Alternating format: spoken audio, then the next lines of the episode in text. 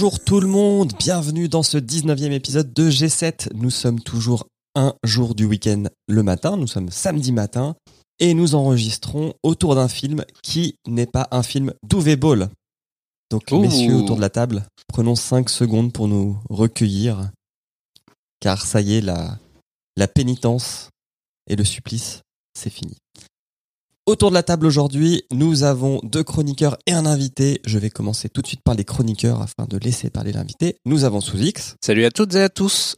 Nous avons Taldus. Salut, c'est le matin. Merci de ton entrain. Et nous avons un invité expert dans le domaine euh, que nous allons chroniquer, donc ça fait plaisir. On remercie Winston pour le tuyau. Nous avons TMDJC. Bonjour TMDJC. Mais bonjour tous les trois, comment allez-vous?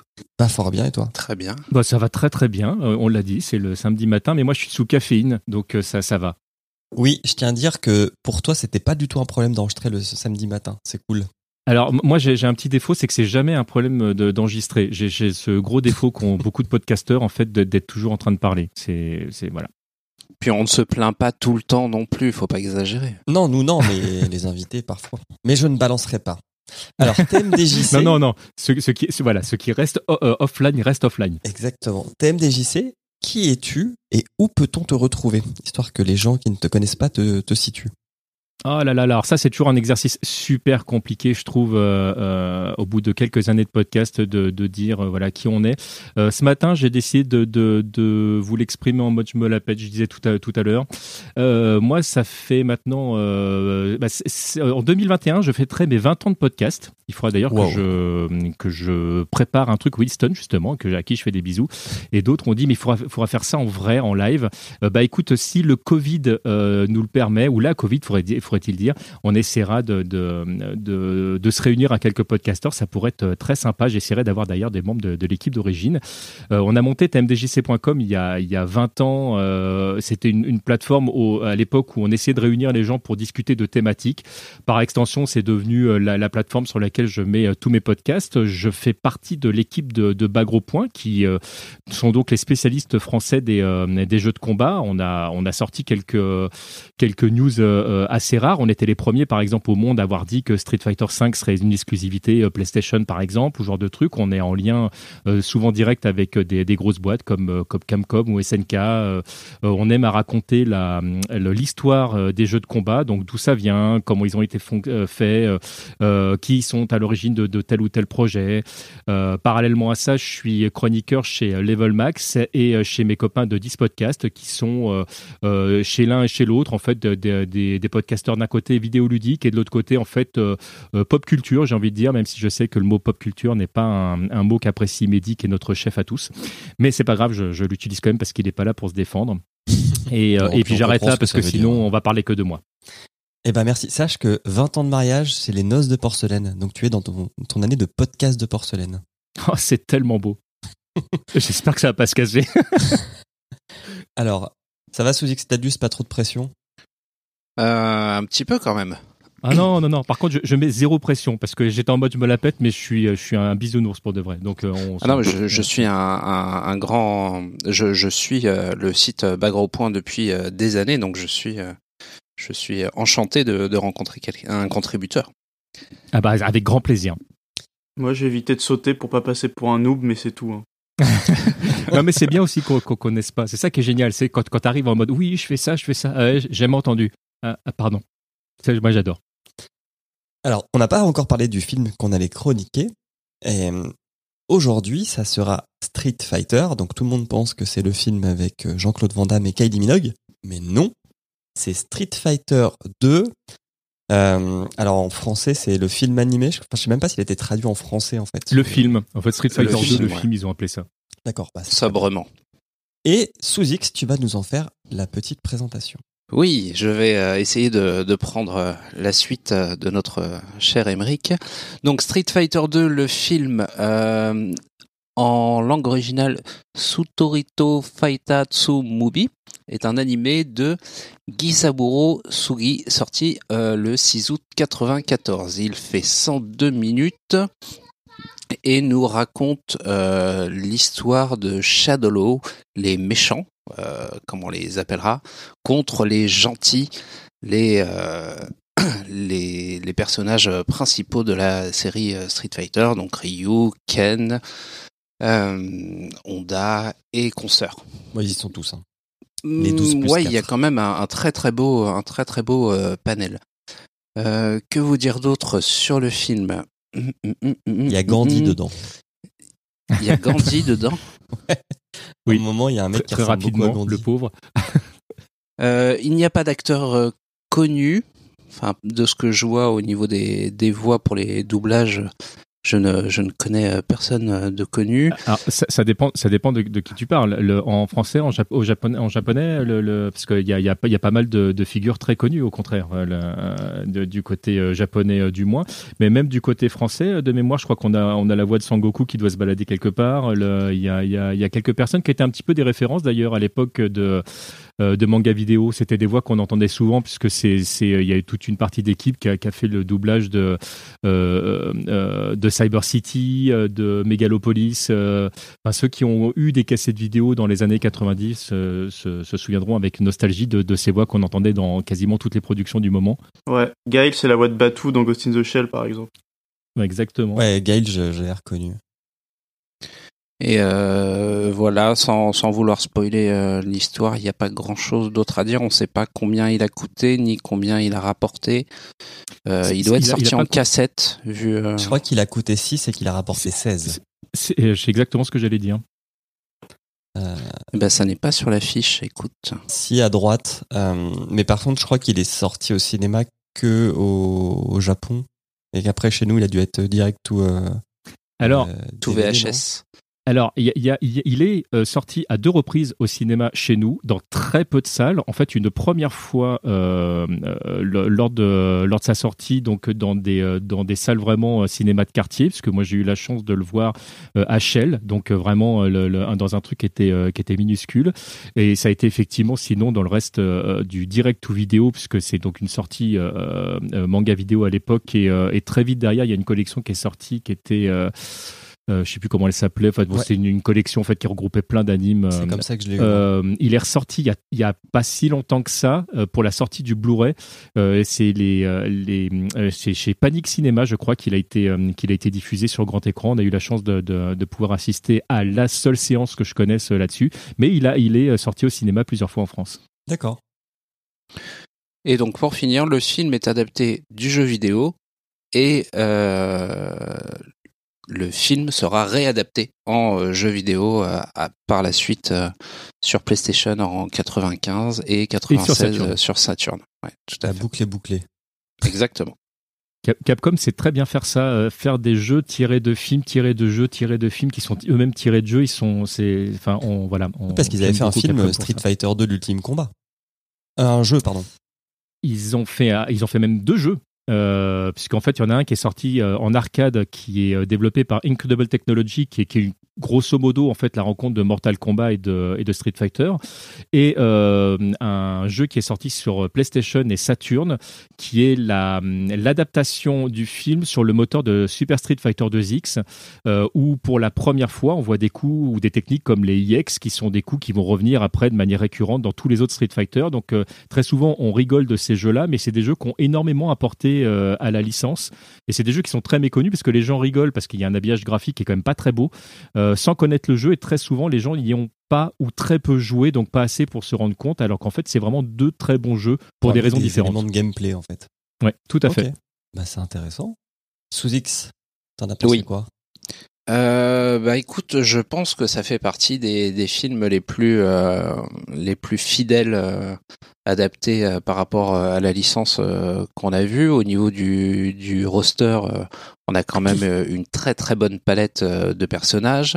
Chaque personnage qui est montré, on a on a quand même les coups les coups emblématiques de chacun. Je un petit regret quand même sur le fait qu'il n'y ait pas qu'il n'y ait pas la musique euh, du jeu dans la bande son. On, on entend Voilà. le- la musique de Chun-Li à un moment donné. C'est la ouais c'est la seule. Ouais, c'est la seule. entend.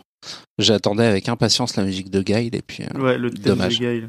Et puis on a, on a peut-être pas précisé, mais puisqu'on parlait de, de, manga vidéo, c'est-à-dire que euh, je, ne sais pas là si on est en train de parler de la VO ou de la VF, et en fait on n'a pas du tout les mêmes musiques euh, entre les deux. C'était une époque où euh, la manga vidéo achetait le l'anime, mais pas la bande son. Donc il y avait une bande son qui était mmh. entièrement refaite. Ça a été le cas de la quasi-totalité des animes qu'ils ont qu'ils ont racheté, ce qui fait que euh, dans la version euh, d'origine, on a une réorchestration totale effectivement. Alors on n'entend pas les, les, les musiques des jeux vidéo, mais il y a quand même certains certains thèmes qui font référence. Dans la version euh, euh, américaine et donc qui est la version qui est arrivée jusque chez nous en fait il y a une ce sont des musiques en fait qui ont été euh, qui ont été pêchées à gauche à droite mais il y a des thèmes qui ont été faits pour l'anime entre autres qui ont été créés par Cory Larios et, et John D'Andrea qui sont en fait les, les deux compositeurs qui ont fait entre autres les musiques d'Alerte à Malibu grosse ref Mais le thème de Ryu est génial hein, qu'ils ont fait. Moi, j'aime bien la, version française. Elle est intéressante. Sur la musique, par contre, j'ai reconnu des choses, mais parce que c'était des groupes de rock que j'écoute, quoi. C'est ça, ouais. Voilà, mais globalement, ça devait être la, sixième fois que je le voyais, donc euh, un avis euh, positif. Ok. Taldus, t'en as pensé quoi? Euh, bah, en fait, j'ai trouvé ça dur à suivre parce que comme je disais à Sous-X tout à l'heure en off, Ryu on le voit jusqu'à 30 minutes, puis après on le voit plus qu'à 1h10. Et je pensais que c'était le personnage principal du film, du coup, euh, bah, j'ai un peu l'impression de voir euh, cinq films en même temps qui se rejoignaient tous à la fin, genre comme, comme si tu regardais cinq épisodes, mais sauf qu'ils ont été mélangés dans le mixeur dans un film, et qu'à la fin ils sont tous ensemble, il y a un crossover. Et du coup, euh, je l'ai trouvé bizarrement dur à suivre, mais les combats étaient cool. Ok. TMDJC, t'en as pensé quoi? Alors bon, moi, très clairement, je vais manquer d'objectivité ici, mais euh, pour moi, euh, Street Fighter 2 euh, Movie, c'est la meilleure adaptation animée d'un jeu vidéo. C'est-à-dire que le, le de, tout ce qui a été fait, il y a plein de trucs qui ont, été faits. Je trouve que jamais une œuvre n'a été adaptée aussi fidèlement sans qu'on se pose de questions euh, derrière. Euh, le scénario euh, se tient, il est lié vraiment au jeu vidéo. Ils utilisent énormément d'éléments canoniques et le jeu, enfin le, film a tellement pesé lourd chez Capcom en termes de de, que beaucoup ont été adaptés derrière en jeu vidéo. Alors on le disait, il y a un jeu qui a été tiré du, du, du film d'animation, mais même dans les jeux de combat après, je pense notamment à la série des Street Fighter Alpha, il y a énormément de références qui y sont faites. Par exemple, on a ce qu'on appelle le Dramatic Battle, qui est un élément de, gameplay qui est arrivé dans, Street Fighter Alpha, qui est euh, deux personnages contre un seul personnage. Et à un moment donné, donc hmm. dans, dans ce jeu-là, vous pouvez jouer euh, Ken et Ryu contre Bison, ce qui est donc le moment de, fin du film. Et la musique qui est diffusée derrière, alors je précise uniquement dans la version japonaise, c'est euh, la même musique qu'il y a dans le dessin animé à ce moment-là. Donc en fait, c'est quelque chose qui a énormément, enfin l'impact du film a eu euh, euh, beaucoup de retombées chez Capcom euh, au Japon. Ok. Donc pour toi, c'est la meilleure adaptation, toute adaptation confondue. alors déjà animé, c'est certain, mais même en film, je suis pas loin de penser que c'est que c'est la meilleure. En tout cas, c'est l'une des meilleures, c'est certain. Ok. Et toi, Julien? Ah, qu'en as-tu pensé? quand même Bah bien sûr. T'allais oublier. Alors, je l'avais pas revu depuis que j'étais gamin, quand je l'avais acheté euh, chez mon marchand de journaux. Euh, j'avais beaucoup aimé quand j'étais gamin. Et là encore, en fait, j'ai j'ai beaucoup aimé. Alors, forcément, vu toutes les merdes qu'on a vues avant, ça fait du bien de voir euh, une, une, bonne œuvre. Euh, parce qu'on sort quand même de Alone in the Dark Postal et putain, j'ai oublié le premier. Far Cry. Ouais, mais vous cherchez aussi. Hein. ouais, ouais, ouais. Et, et j'aime beaucoup les combats. Et un peu comme Taldus, au final, je, trouve que. Alors, j'aime beaucoup aussi le fan service. Pour le coup, j'en pouvais plus. Enfin, J'étais content de voir euh, euh, les bons personnages avec les bons coups euh, et avec euh, les bonnes intrigues. Par contre, euh, c'est vrai que au final, le scénario, d'un côté, il est assez léger, mais d'un autre côté, ça reste un jeu de combat. Donc, on, a un peu le même problème que de Need for Speed. Adapter Need for Speed au, au, au cinéma, c'est sûr que le scénar, ça va pas être le point fort de ton film, quoi. Et, euh, et, et, pour le coup, c'est très très très très très rythmé. Euh, je m'en suis rendu compte en faisant le en faisant le résumé, mais c'est c'est plein de petites scénettes qui durent jamais plus de une deux minutes avant les 30 dernières euh, les 30 dernières minutes. Ce qui fait que effectivement, ça peut être un peu dur à suivre. J'imagine pas, par contre, montrer ça à quelqu'un qui n'a jamais joué aux jeux vidéo et qui n'y connaît rien. Parce que je pense que il est, il est perdu euh, minute 3, quoi. Mais j'ai passé un très bon moment. hein. Ne, ne, ne, ne pensez pas que, que j'ai passé un mauvais moment parce que j'ai aimé beaucoup de critiques. Non, non, c'était un, c'était une très bonne heure et demie. On passe au résumé, ça vous va? Let's go. Allez, j'ai j'ai tout de suite pris une capture de, du premier moment parce que j'aime beaucoup cette disto, cette guitare disto. Ça me rappelle le, ça m'a rappelé le lycée quand j'essayais d'apprendre la guitare. ça, c'est la VF. Ça, c'est la VF. Ah ouais, moi j'ai regardé Ouais. en VF et j'ai tout pris en VF. Mais c'est- du coup, comme c'est pas la même musique, c'est pour ça que tu, reconnais direct. Ah Bah oui. Euh, alors, le film commence, je vais baisser un peu ça. Voilà, un peu de disto et des éclairs et des coups de poing. Euh, on commence donc avec de la grosse disto, des éclairs et des coups de poing. Si on a joué aux jeux vidéo, bon bah tout de suite on reconnaît euh, Ryu, qui se bat contre Sagat. Sagat qui en français est appelé Saga. Alors je sais pas si c'est fait exprès ou pas, on ne prononce Alors, pas le T. Je, je, je sais, je sais pas trop pourquoi. Alors, la, la, la trad française, elle est pas super propre. C'est dommage parce que les, les acteurs sont pas mauvais en soi. Euh, ce qui m'ennuie dans la version française, c'est qu'ils ils ont pris des libertés que je ne comprends pas. Je m'explique. Effectivement, euh, saga, euh, pourquoi l'adaptation de, de, de, de, de certains prénoms, le, le fait que les techniques soient euh, exprimées en anglais. Euh, les personnages disent Dragon Punch, par exemple, Hurricane Kick. Moi, au départ, je pensais que c'était parce que c'est la version américaine, enfin, c'était une trad de la version américaine et que forcément, les Américains, ben, que nenni dans la version américaine, parce que bon, là, moi, le film, je l'ai vu dans toutes les langues. Oui, je, je sais, je suis un malade. Euh, le- dans la version américaine, ils disent bien euh, Tatsumaki Senpu Kaiku. Et là, tu te dis, mais, mais pourquoi, euh, pourquoi les Français ont fait ça? Je- Tu comprends pas?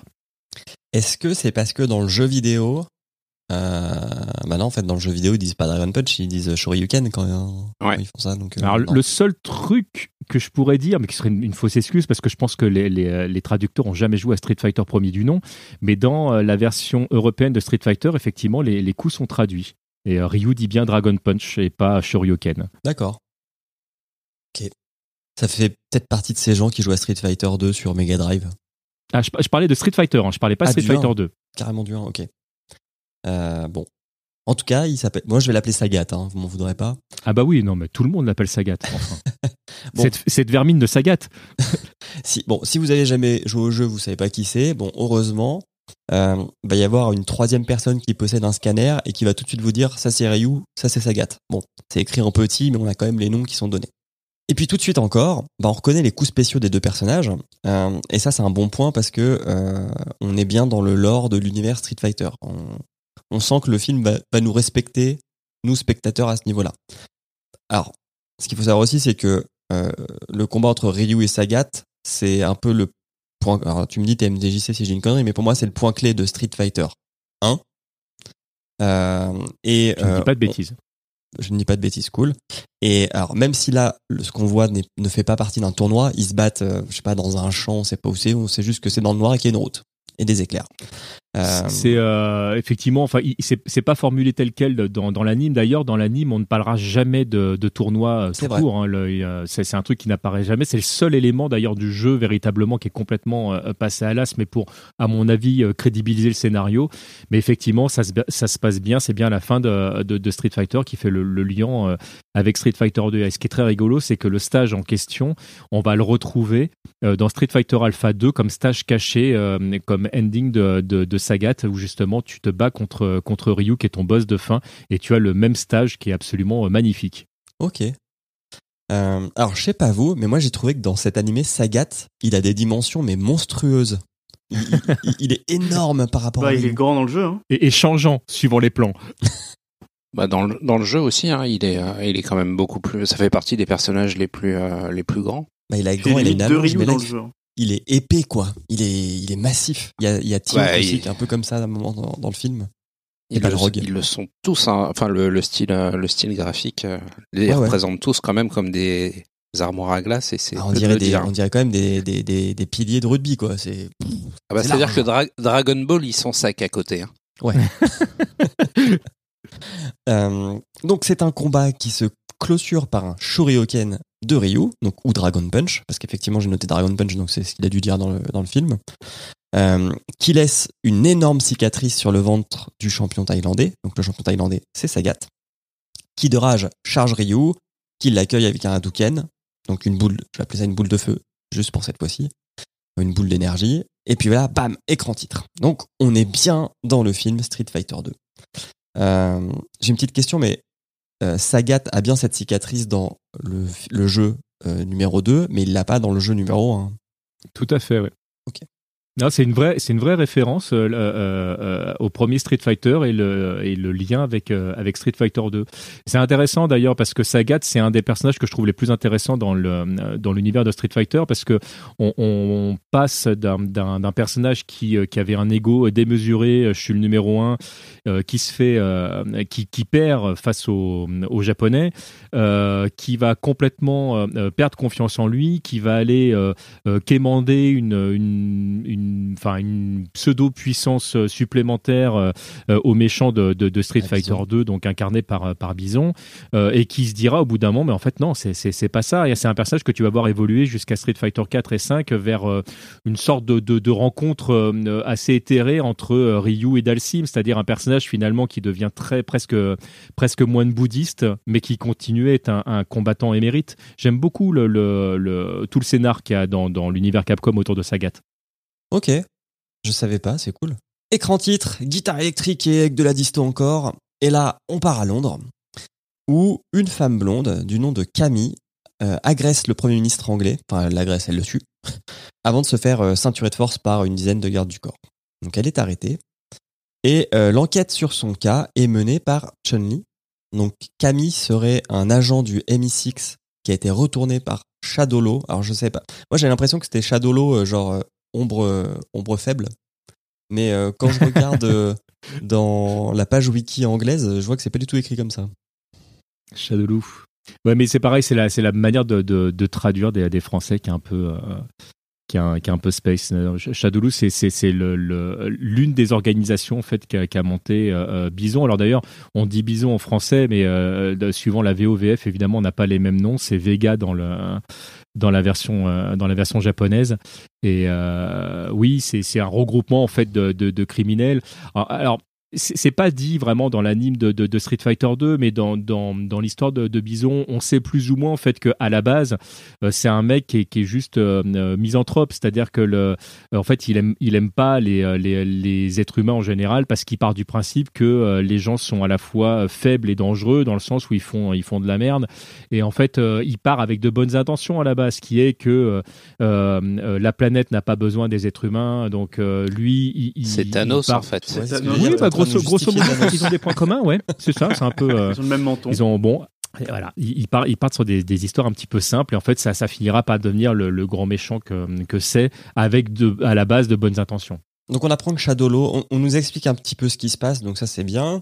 Donc Shadowlo, c'est une organisation criminelle qui retourne les cer- le cerveau des Street Fighter, et c'est comme ça qu'ils sont mentionnés euh, dans, dans le film, qui, ont- qui est donc dirigé par Bison.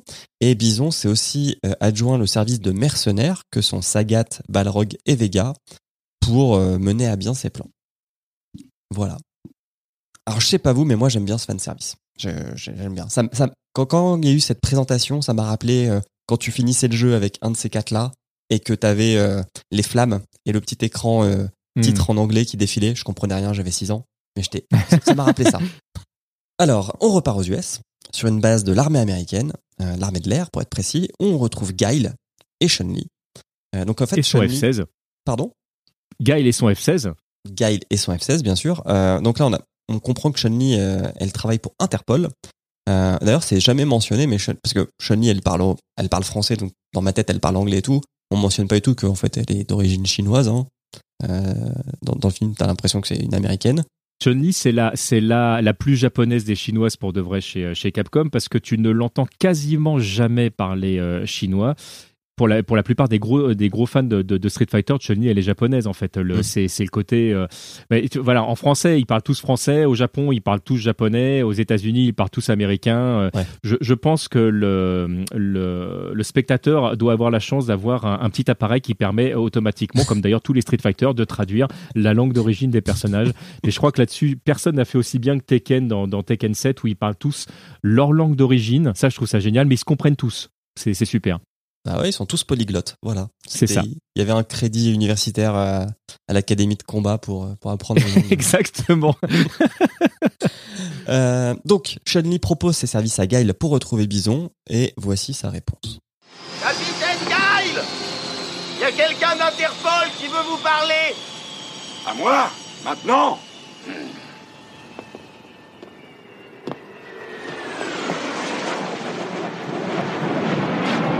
Je m'appelle Chun-Li. Oui, et alors Nous avons été désignés pour vous assister sur l'enquête concernant Shadowlaw, capitaine. Bison est à moi, et rien qu'à moi. Mais qu'entendez-vous par là? Je n'ai pas besoin d'Interpol ni de qui que ce soit pour coincer ces ordures. Il faudra vous y faire, parce que ce sont les ordres Vous voulez que Bison soit mis hors d'état de nuire? Alors où est le problème? Voilà, donc Guile, il est pas trop chaud pour se faire aider pour le moment. Ouais, mais Non, puis on a on a loupé euh, au niveau du podcast la super tête que peut faire euh, Chun-Li, qui est, qui est euh, la tête la plus kawaii du monde. euh. moi, je, je- je suis lié- littéralement tombé amoureux euh, une première fois de cette, cette femme euh, virtuelle euh, sur cette scène-là. Et puis on entend du coup dans la version française, c'est euh, c'est Sybille Tureau qui fait aussi Camille d'ailleurs dans le dans le, euh, dans, dans, dans l'anime et euh, Gal qui est joué par euh, par Pascal Renwick qui euh, qui je trouve a une voix vraiment atypique euh, ils l'ont bien choisi euh, parce qu'il a vraiment la voix rauque qu'on peut imaginer de Guile, surtout aujourd'hui, euh, alors que à l'époque, euh, c'était l'époque de Super Street Fighter 2X euh, où ils étaient partis sur une, une voix un petit peu plus fluette euh, dans le dans le jeu vidéo. Et je trouve que c'est un très bon choix. Et le, le doublage est, euh, est plutôt bon hein, quand on. Oui, je trouve. Ouais. Quand Ouais, franchement, ça va, ça colle bien au, ça colle bien au perso. moi j'aimerais juste noter l'ironie quand même, c'est Guile l'américain qui chasse Bison. hein. Je dis ça, je dis rien. C'est vrai. On repart en Asie. Donc là, on sait pas trop on est dans quel pays. Euh, on voit juste des têtes de, de, de, de moines bouddhistes, enfin des statues énormes de moines bouddhistes. On est dans une base secrète de méchants type James Bond. Et euh, la tête de cette énorme statue s'ouvre, un avion atterrit, un avion militaire qui ressemble à un F-116. Alors Euh, c'est quand et- même, euh, je précise quand même que c'est la montagne qui s'ouvre en deux. C'est, euh, Oui. Moi je me suis dit what the fuck. Oui, bah ils ont, il, il a des moyens, Bison. Il a peut-être investi dans la crypto-monnaie, hein, tu sais pas. Il atterrit avec ses trois mercenaires. Alors là, je sais pas si vous avez remarqué, mais je trouvais que l'animation de ces, il y a un grand pas, ça dure deux minutes. Genre, il, il traverse toute la base. ça dure deux minutes. il marche, il marche, il marche. Et je trouvais que niveau animation, c'était pas foufou. C'était pas très joli, joli à ce, ce passage-là. Non, Oui. c'est un, plan qui a pas dû leur coûter super cher par rapport à, par rapport à d'autres moments, je pense. Et là, on a un, un vieux prof fou qui leur présente un nouveau cyborg euh, qui est doué pour le combat avec un œil euh, caméra, un œil bionique. Et, et- et donc là, on apprend que le dessin de Bison, depuis un petit moment, c'est de retrouver Ryu. C'est son objectif.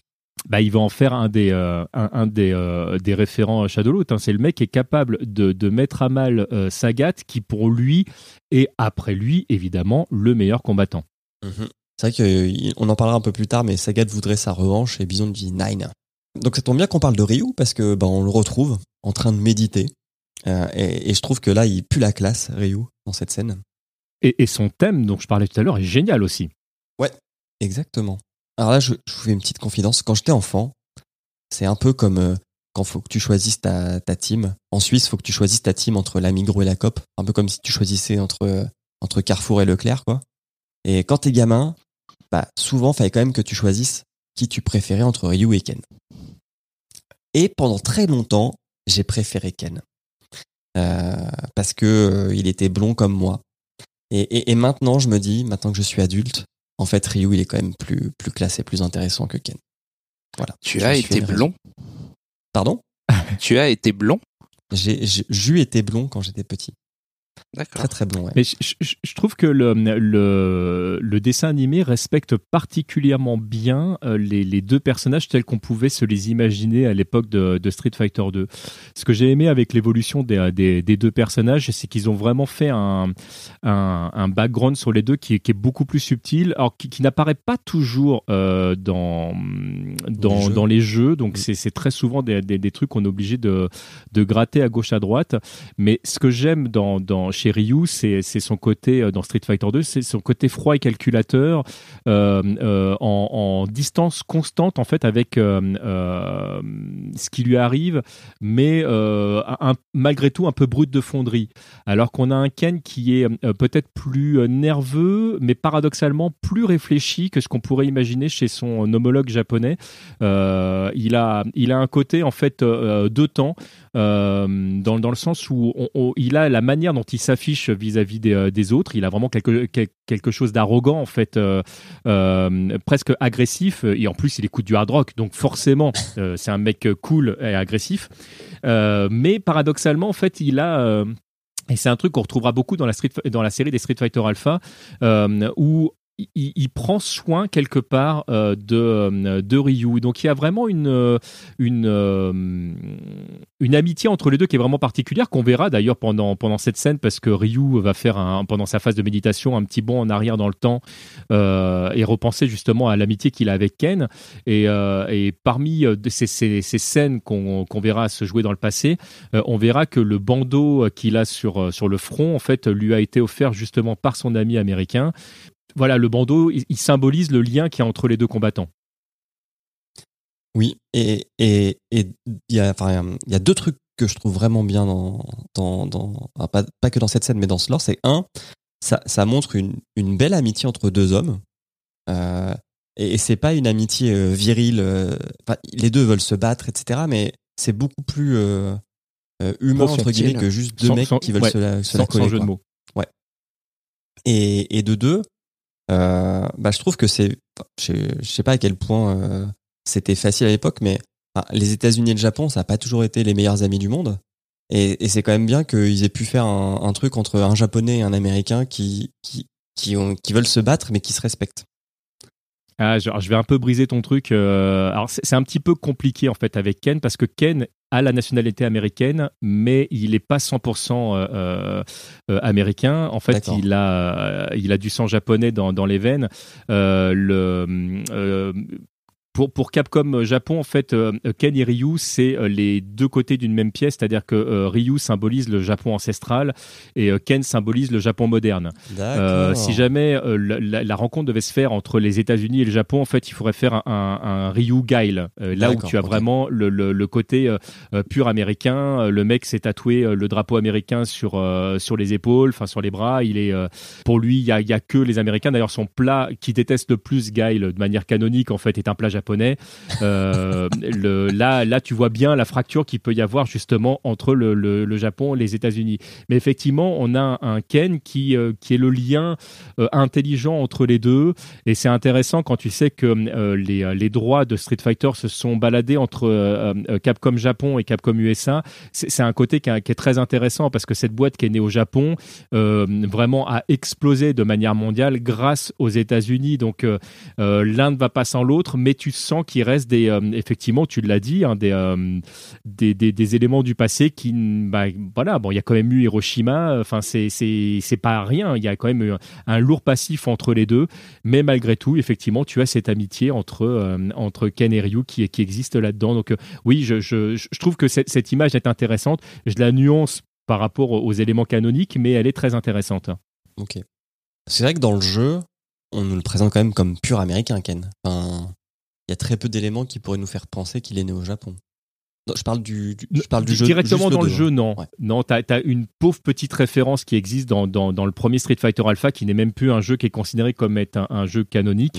Tu le sais en fait grâce au- à, à des bouquins comme euh, All About Capcom, qui sont des bouquins officiels ou qui, qui te donnent toutes les informations du euh, euh, du jeu. En fait, euh, pour être exact, Ken il a un quart de sang japonais puisque c'est c'est un de ses grands-parents en fait qui est qui est japonais. Le truc qu'on te dit également dans le dans le bouquin, c'est que Ken est brun et qu'en fait depuis tout gamin il se teint les cheveux en blond et c'est pour ça qu'il a les Ah. sourcils bruns notamment. Des gros sourcils bruns. Ah bah au Japon, euh, les sourcils c'est un petit peu la, la virilité. Hein. C'est pas Kenshiro qui nous dira le contraire. Ah là là, je l'avais même pas noté. C'est c'est- c'est c'est vrai que maintenant que vous me faites penser, je, je revois ma Super Nintendo. Et effectivement, euh, il a des gros, euh, il a des gros sourcils. Donc Emmanuel, Emmanuel euh, Chin est japonais. Il aurait pu. Ou, ou- ou viril.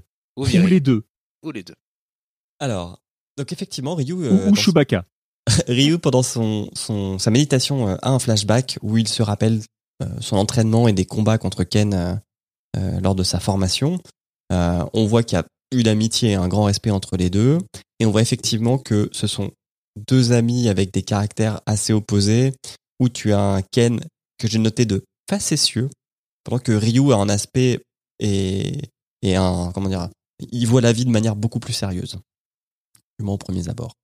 Et de là, hop, on enchaîne, cut, cut, cut, on retourne au présent, et on est avec Ken, qui a une Porsche rouge et puis une femme. C'est à peu près tout ce qu'on apprend de cette scène. Puisqu'il il parle pratiquement pas, enfin il parle à sa femme, mais il dit rien d'intéressant, c'est juste qu'il vient de finir un combat, quoi. Sa femme qui s'appelle Elisa. Qui s'appelle Elisa. Euh, on va en Chine, et on est sur un tournage où on attend euh, Fei Long. Donc Fei Long, j'ai quand même noté que c'était une bonne copie de Bruce Lee. Il y a- Ah bah oui, complètement. hein.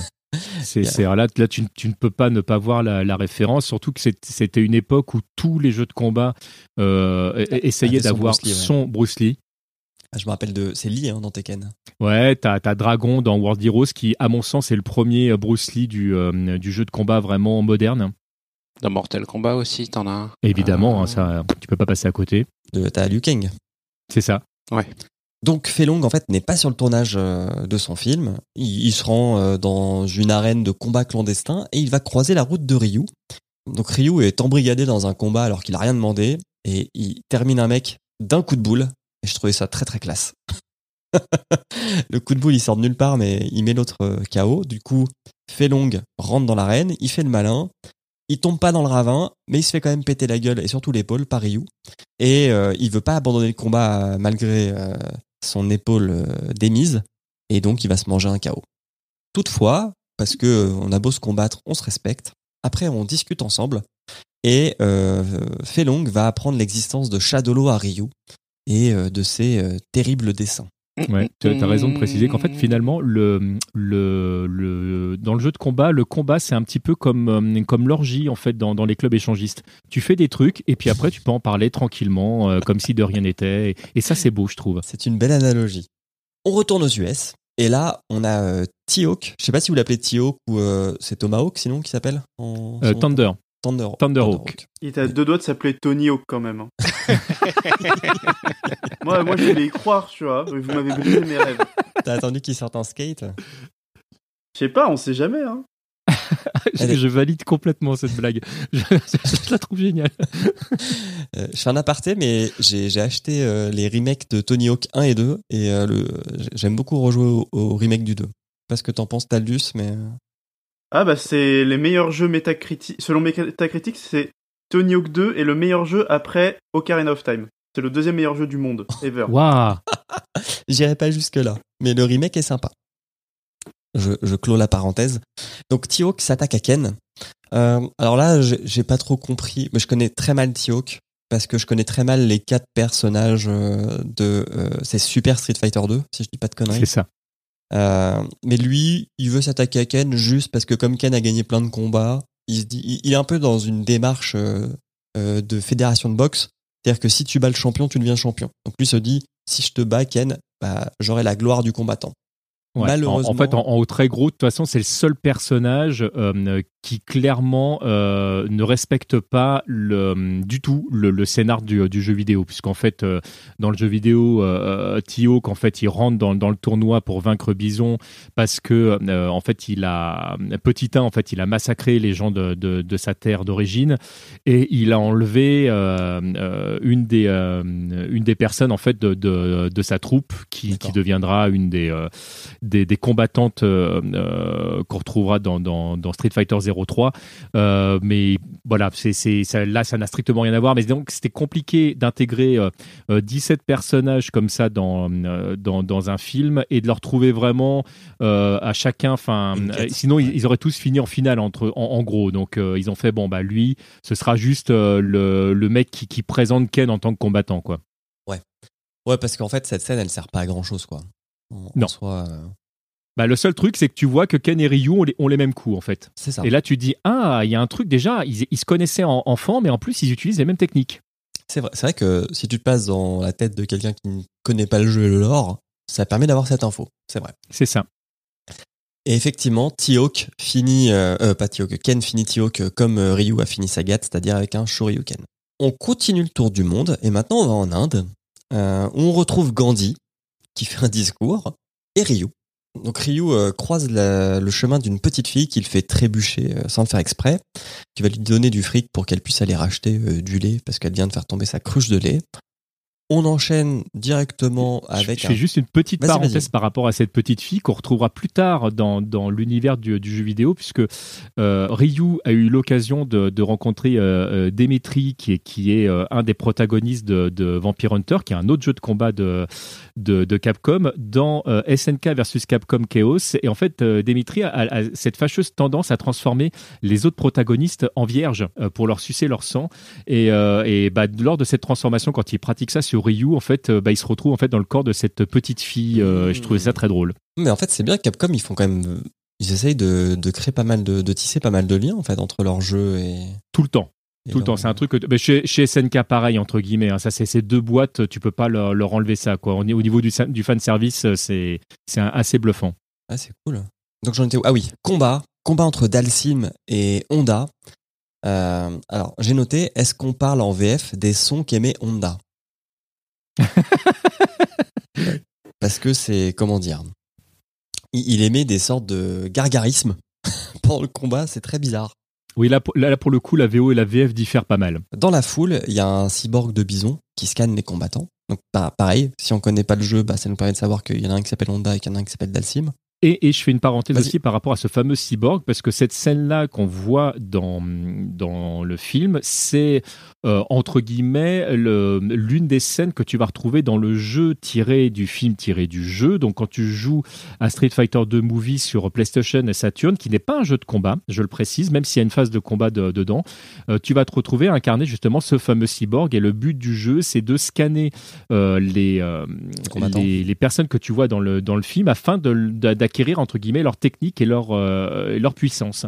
Et, euh, et tu vas te retrouver à un moment donné dans cette scène-là. Ok. Ce qui nous, ce qui nous, ce qui ressemble tout à fait au personnage de Seth, au final. Ah bah Seth est, est très inspiré de ce cyborg, hein, euh, clairement. Et en fait, le robot donc capte aussi, comme Dalsim, que Ryu est dans la place. Euh, alors ça va totalement déstabiliser Dalsim, qui, qui va abandonner le combat contre Honda, alors qu'il menait de la tête et des épaules. Mais il va pas réussir à, à trouver Ryu, tout comme le cyborg non plus qui ne retrouvera pas Ryu. Et dans cette scène, on, euh, je ne sais pas si vous avez euh, noté, mais il y a un personnage qu'on ne voit pas en action, mais on voit Ouais. Akuma qui est, euh, qui est assis par terre, euh, appuyé Contre le sur mur. euh, contre le mur. Ouais, tout à fait. C'est ah, c'est lui dans l'ombre qui regarde ce qui se passe. Euh, oui, enfin, tu, tu, le, tu le vois sur un plan en fait allongé pour présenter la scène, euh, pour être exact. C'est le seul personnage d'ailleurs comme personnage caché qui, qui n'a euh, ni acteur de doublage parce que tu l'entends pas. En fait, il Mm. est juste là pour être là. Ouais. Et je fais une petite précision sur. Honda parce que c'est un personnage que je trouve aussi très intéressant dans, dans l'univers de Street Fighter 2 parce qu'en fait il est présenté très souvent comme un bon vivant et un peu un gros bourrin Mm. mais on notera que il avait tiqué que, que Ryu était là quand même que contrairement à Dalsim euh, il en fait pas mention du tout Mhm. euh, mais il va quand même le trouver pour lui dire tiens, je te file la moitié des thunes parce que c'est grâce à toi que j'ai gagné. Donc en fait, il est parfaitement conscient qu'il y avait, euh, qu'il y avait un autre combattant qui était là. Et il, il rigole avec lui avec un, un rire très gras en disant bah tiens, entre homologues, bah voilà, il faut se serrer les coudes. Mais donc ça veut dire quand même que le mec était assez subtil pour avoir compris tout ça lors du combat. Mais qu'il en fait pas mention. Et je trouve que c'est un personnage qui est très intéressant parce que c'est un truc que tu vas retrouver très souvent. Il, il se cache derrière un petit côté bourrin, euh, euh, mais en Il fait, il est plus qu'il n'y subtil paraît. qu'il n'y paraît. Alors, pour arriver à, à sa- à cette scène, effectivement, où euh, Honda file la moitié de ses recettes à Ryu, en fait, on, on a un homme qui agresse Gandhi ce qui, et qui se fait tirer dessus après par à la fois les autorités indiennes qui assuraient la sécurité du rassemblement, mais aussi par des mafieux qui sortent de nulle part euh, dans une berline noire et qui tirent aussi sur le gars, euh, donc qui se fait tuer. Euh, le mec en courant renverse encore une fois la petite fille qui avait aidé Ryu. Ryu, il aime pas ça, du coup, il en défonce trois d'entre eux, de ces malfaisants. Il y en a un qui arrive à s'enfuir, et c'est là où il apprend que c'est encore Shadolo qui est derrière tout ça. Pour la petite anecdote, en fait, le, punk en question est une référence euh, à la conversion euh, euh, Super Nintendo en fait de Final Fight, où Poison et Roxy avaient été remplacés en fait par deux punks, et c'est bah, petit, un petit clin d'œil en fait au punk de Final Fight, qui est une licence qui est complètement canoniquement intégrée à Street Fighter. D'accord. Ah oui, et là on arrive chez les méchants, où Bison apprend, apprend l'existence de Ken et de son potentiel de combat. Donc là je vais mettre un autre petit extrait. Quelque chose d'assez curieux en comparant sa technique de combat à celle de Ryu, le guerrier que nous recherchons. Comment s'appelle-t-il? Ken Master. Notre ordinateur a pu trouver un dossier sur lui et sur tous les combats qu'il a remportés. Mais rien ne nous indique qu'ils se connaissaient tous les deux. Existe-t-il une possibilité? Nous savons que les deux hommes ont étudié l'art du combat au Japon dans le même dojo pendant plus d'une dizaine d'années. Si ça c'est Leur quand même pas de entre combat les est deux. pratiquement identique. Peut-être bien, mais ça ne veut pas dire qu'ils sont du même niveau. Les données que nous possédons ne sont pas assez récentes pour nous prouver les véritables capacités de Ryu. Soit nos sources de renseignements sont incapables d'obtenir l'information, soit c'est lui qui dissimule volontairement son potentiel maximal. Oui, je vois. Et ils ont étudié les arts martiaux dans la même école. Mes chers amis, je crois que nous venons de trouver notre nouvelle arme secrète du projet P en la personne de l'honorable combattant Ken Master. Excellent choix. Comme vous le savez, notre patron, Monsieur Ed Pressman, a toutes les chances de Alors, remporter les prochaines... Là il est mention d'un projet P. Je crois que c'est la seule fois où on en fait mention. Je sais pas du tout ce que c'est. Je sais pas si vous savez. Euh, le, le- le projet P, grosso modo, en fait, c'est euh, le fait de de- d'embrigader en fait des, des combattants euh, émérites pour en faire des armes secrètes euh, euh, pour Shadowlo. Et je te confirme que c'est le, le seul moment euh, où il en est fait mention dans, dans l'anime. Alors trois petits trucs par rapport à ce qu'on à ce qu'on vient d'entendre. Déjà, on découvre que que Ken a un nom de famille, contrairement à Ryu. Alors il y a, y a une erreur magistrale dans, dans la traduction française que c'est pas Ken Master mais Ken Masters parce qu'en fait le- c'est c'est, euh, la famille Masters avec un S au bout. Et le troisième truc, c'est- savez-vous pourquoi Ken s'appelle Ken Masters? Pas du tout. Pas du tout. Eh ben, euh, le- au départ, Ken et Ryu, c'est deux personnages qui ont juste des prénoms. euh, mais à l'époque où Capcom aux États-Unis va sortir une euh, série de, de jouets qui sera intégrée de Ah, manière ok, je vois- je vois le plus ou moins forcée chez les GI Joe, il y a donc bah, des, des, des poupées Ken qui vont sortir. Et là, Mattel avec Barbie vont faire dis donc, non, parce que Ken, c'est nous. Et en fait, ils vont trouver le subterfuge de lui donner un nom de famille pour éviter, en fait, tout simplement un procès euh, et éviter que, que, que Barbie et son Ken euh, ne soient mélangés Ah. avec le Ken de Street Fighter. Ah, c'est même pas Ken le survivant, c'est genre Ken de Barbie, quoi. Non, c'est Ken de Barbie. Ok. eh ben, Mesdames et messieurs, on a des grosses révélations à vous faire sur le mari de Barbie. en fait, c'est un combattant. Mais par contre, quand tu le déshabilles, il a pas de zizi. c'est vrai. Ah là. Ah je, m'en remets pas de cette révélation. On est oui sur la base de Guile. Donc on retourne aux US. Euh, est toujours là. Elle s'accroche pour le, raisonner et lui vraiment euh, dire lui faire comprendre que ça serait vraiment bien qu'on fasse équipe tous les deux pour euh, choper Bison. Elle réussit parce qu'elle dit qu'en gros Bison a tué son père et que c'est pour ça qu'elle le cherche. Et les deux vont prendre un avion, vont se rendre à Los Angeles pour rencontrer DJ, qui est un combattant euh, jamaïcain, euh, alors qui est musicien de ce que je comprends dans l'animé. Euh, et le but c'est que euh, ce Bah, il est il est- DJ, en fait. Pardon? Il est DJ, quoi. Ouais, pour moi, il est DJ, il est pas musicien, mais c'est pas grave. Il est de la musique, quoi. Et en gros, faut le prévenir que Shadowlo euh, est en train de l'espionner et le but, c'est que euh, il va peut-être se faire capturer pour se faire retourner le cerveau, donc il faut faire attention. DJ prend la menace un petit peu à la légère et euh, Chun-Li lui montre qu'il y a déjà un cyborg euh, qui est en train de filmer cette scène et elle lui arrache la tête, littéralement, à ce cyborg.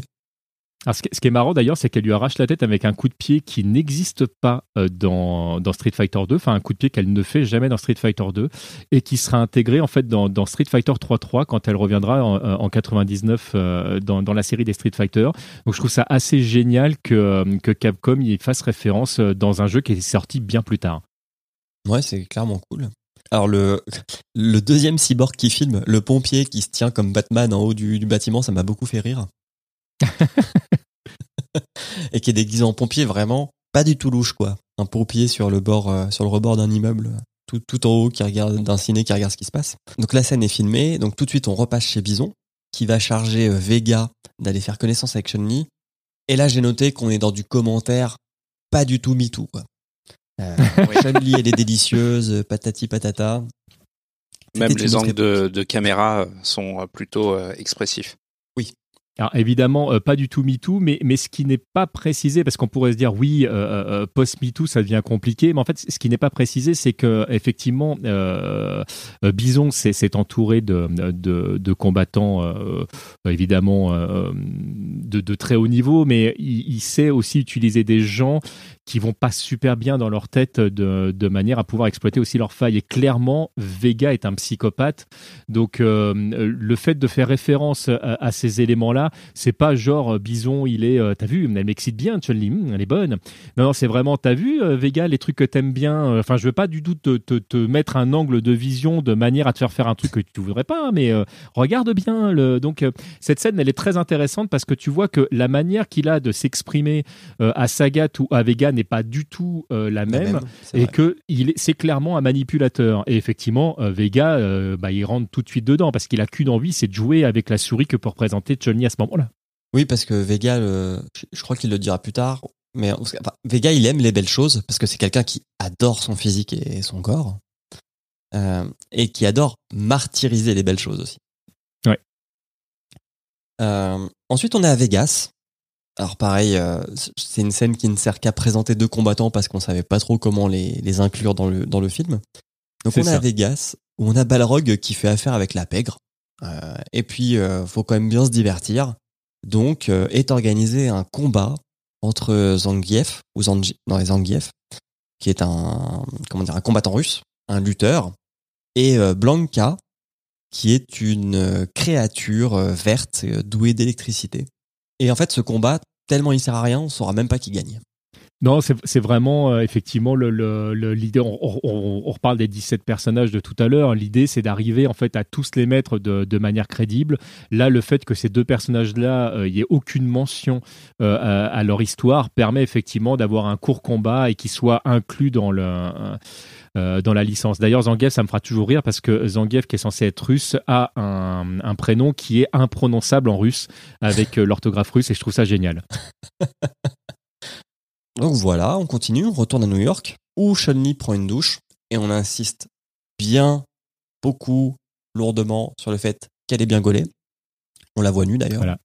Scène qui sera la, la, la, seule vraie scène euh, totalement censurée du, euh, du film sur la plupart des supports. Nous, on a eu beaucoup de chance en France parce que quand on a eu le, film en cassette vidéo, on a eu la version, euh, la version totale. Mais c'était très rare aux États-Unis. Cette scène était totalement censurée, par exemple. Quand le, le film était offert dans les, les compilations des, des jeux qui sont sortis plus tard sur, sur PlayStation ou Saturn, le film était également censuré. C'est, bah, on a eu du bol en France. Ok. On, on devine que quelqu'un est dans son appartement, donc euh, on, va, on, va, on va très vite comprendre que c'est Vega. On a Guile qui est au volant de sa, sa voiture et qui essaye de contacter, euh, de contacter Chun-Li avec un téléphone portable. Comme quoi. Ça- m'a fait rire parce que d'un côté. et Guile conduit super mal. Oui, alors Gail euh, conduit super mal. Mais ça m'a fait rire parce que d'un côté, t'as Gail qui a un téléphone euh, portable, quand même qu'un- un, truc qui est pas trop trop répandu en quatre- c'est quoi 96 ou 94 que le film sort? 94. ouais. Et d'un autre côté, t'as Chun-Li qui a un téléphone fixe, qui est une antiquité quoi. Donc le téléphone sonne, mais comme elle est sous la douche, elle ne l'entend pas et elle ne répond pas. Et euh, sortant de la douche, elle commence à faire ses tresses. Et là, Vega en profite pour euh, l'attaquer, ce qui permet au réal de faire plusieurs plans euh, culottes de Chun-Li. Euh, Ah non, mais là, là, là c'est, oh, tu sais que ça a été fait au Japon. hein. Cette Ouais. scène a été faite au Japon. au Japon et puis par des hommes. Donc là, combat, combat, combat. Euh, Vega euh, enlève son masque et parle parce que euh, c'est c'est pareil, même dans le jeu, c'est un combattant qui parle très peu. Il est assez secret, euh, Vega, derrière son masque. Là, il l'enlève. Il boit le sang de Chun-Li qui est sur ses griffes. Mais le problème pour lui, c'est qu'il va quand même se faire marave. Et il va déjà, il va se faire marave parce qu'il va se faire défigurer. Et ça, j'avais une question pour toi, euh, TMDJC, mais est-ce que c'est dans le lore le fait que ce soit Chun-Li qui, euh, qui défigure Vega? Alors, euh, c'est un élément qui n'est plus canonique aujourd'hui, mais qui l'a été, euh, qui l'a été un moment, euh, si bien qu'il y a un jeu qui est sorti qui s'appelle Cannon Spike, où, un des sous-boss était un, Vega brun qui, revenait, enfin, et gothique, qui revenait après, après sa défaite et, avoir été jeté par-dessus, enfin, à travers le mur. En fait, la, scène de- du dessin animé était canonique à ce moment-là, mais avec l'arrivée euh, de, de Street Fighter 4 et la reprise de, de la licence par Ono à l'époque, euh, c'est des éléments qui ont complètement été euh, squeezés. Donc on sait qu'il y a eu un combat entre, entre Chun-Li et Vega de manière officielle. On sait que ça s'est terminé par un ex aequo, euh, mais c'est pas la première fois effectivement qu'ils qu'ils se rencontrent et, et on y fait référence. Mais par contre, à aucun moment on parle du fait que, que Vega a été défiguré. Vega, pour l'instant, grâce à son masque, est, est complètement, euh, complètement. euh, Enfin voilà, il va bien. Il y a pas, il y a pas de souci. Ouais. Mais un- une petite remarque par rapport à cette scène que je trouve très intéressante. On parlait tout à l'heure de la différence entre la VO et la VF. Et euh, dans la version euh, américaine et, et française, on a une scène qui est très énergique euh, avec, euh, on, on écoute du hard rock. Il y a il y a, on, on est, on est dans un combat qui euh, euh, vraiment qui, est à bout de souffle, Mhm. alors que dans la version d'origine, euh, euh, on a euh, un morceau qui s'appelle Cry, qui est, qui est un morceau euh, euh, qui est très très calme, qui est très posé. Et alors, ce qui est très intéressant, c'est que c'est le morceau que Chun-Li écoute à la radio. Donc, en fait, tu as, en plus une, un, élément qui est diégétique et ultra diégétique où, tu vas jouer justement entre ce qu'elle écoute et ce qui se passe. Et donc, ça en fait une scène qui est plus dramatique que- qu'une scène d'action où tu as un combat qui est, qui est un, combat à mort, hein, puisque là, dans l'idée, c'est que bah, Vega meurt, mais en fait, il a failli euh, tuer Chun-Li, qui, qui est vraiment à bout de souffle à la fin de cette scène. Euh, et c'est vraiment deux visions différentes d'une même scène, ce qui, qui n'a pas du tout le même goût, si vous me passez l'expression, euh, en- entre ce qui est proposé euh, par les Français, ce qui est proposé par les Japonais. Et je pourrais pas dire qu'il y a une, une, un montage qui est mieux que l'autre. Parce que c'est vraiment deux visions différentes, très intéressantes, je trouve, de, justement du choix qu'on peut faire euh, en tant que réalisateur quand on choisit euh, un habillage plutôt qu'un autre. Et c'est vraiment une scène que j'aime beaucoup. Et je pense que si un jour je devais euh, faire un cours pour expliquer la réalisation ou ce genre de truc, c'est un des exemples que je pourrais prendre. Voilà comment, avec une simple musique et un simple choix, tu peux te retrouver en fait avec deux scènes différentes. Ouais, totalement. Alors euh, moi je, je connaissais pas la version euh, japonaise. C'est vrai que cette scène, ce combat, c'est un des combats les plus intenses du du film. D'une part parce que c'est un combat à mort, alors que jusqu'à présent on avait plutôt des combats qui se finissaient par des chaos ou des abandons. Là on sent que effectivement ça s'arrêtera pas tant qu'il y en aura pas un des deux qui qui se fera tuer. Et par la musique, comme tu disais, qui fait que on est on est bien dans le combat. Euh, donc à la fin, comme tu le disais aussi, c'est Chun. Alors, je sais pas si Chun Li gagne, mais en tout cas, elle lui fait traverser le mur porteur de son appart à Vega, qui tombe dans le vide. Comme mon avis, il va pas très bien. Euh, et elle, en fait, elle finit à l'hosto. Euh, Gail arrive sur place et puis il l'emmène, euh, il l'emmène à l'hosto parce qu'elle est quand même très mal en point. On continue à track avec Bison, enfin la track de Bison, pardon. Euh, donc Gail se dit euh, va à Interpol et se dit que il va devoir trouver Ken avant que les méchants le trouvent. Euh, donc bien sûr, quand on parle de Ken, on arrive sur Ken. Donc lui, euh, il va se faire rembarrer par Elisa pour sa demande de mariage. Enfin, rembarrer. Elle dit pas oui et elle dit pas non. Elle dit faut que j'y réfléchisse. Et il prend la chose pas trop trop mal quand même. Bah, Cette scène, elle est intéressante aussi parce qu'effectivement, c'est pas juste euh, bah, je te demande en mariage et, euh, et oui. Alors évidemment, tu as la référence à, à- à la fin de Street Fighter 2, mais euh, en fait, ça donne, euh, ça donne du relief à Elisa, qui, qui est pas juste la blonde qui se tape en fait. Mm. C'est c'est une femme qui a des sentiments et, et qui clairement lui exprime le fait que bah, là, dans les conditions que, tu- que tu me donnes, je sais pas encore. Faut, faut que je réfléchisse. Il y a, il y a quelque chose et c'est voilà. Je trouve ça intéressant en fait le le que en quelques secondes, parce que c'est une scène qui est très courte, euh, tu, donnes justement un background qui soit assez solide. En fait, l'anime, qui, on l'a dit tout à l'heure, euh, a, a un scénario qui est relativement simple. euh, en fait, est beaucoup plus subtil quand tu regardes chaque scène que, euh, que, que ce qu'on pourrait imaginer que si on regarde ça en fait en faisant autre chose sur son téléphone à côté. À chaque fois, il y a quelque chose de très intéressant à tirer de ce qui se passe. C'est vrai. Et en fait, j'ai oublié de le mentionner tout à l'heure quand on les a vus euh, les, deux la première fois, mais Ken est en retard et il est à son rendez-vous avec elle et il est toujours en retard. Donc effectivement, elle peut se poser des questions sur, euh, sur, Ken. Donc lui laisse, euh, comment dire, euh, se remémore le passé avec ce refus et il se remémore le jour où Ryu lui a sauvé la vie en le rattrapant de, donc pendant leurs années d'entraînement où Ken a failli tomber dans un ravin et euh, Ryu l'a rattrapé de justesse. Il ramène Elisa chez elle, il la dépose et puis il repart sur la route. Euh, sauf que là, il va croiser euh, la route de Bison qui souhaite le recruter. On va avoir un, petit combat euh, que Bison gagne très facilement avec de la télékinésie. Et honnêtement, j'ai trouvé ça bof bof. J'ai- j'ai- Je, comprends que, Bison maîtrise euh, une, énergie, euh, je sais même plus comment il appelle ça. C'est le psychopouvoir. le psychopouvoir. Mais je trouve ça fait c'est trop facile de pouvoir euh, frapper les gens à distance quoi, sans être vraiment à côté d'eux. Bah ouais, là, je, je sais pas trop quoi répondre à, ton commentaire. De toute façon, là, le, choix qui, qui est fait, c'est clairement que le, niveau de, de Bison, il est largement euh, euh, au-dessus des autres.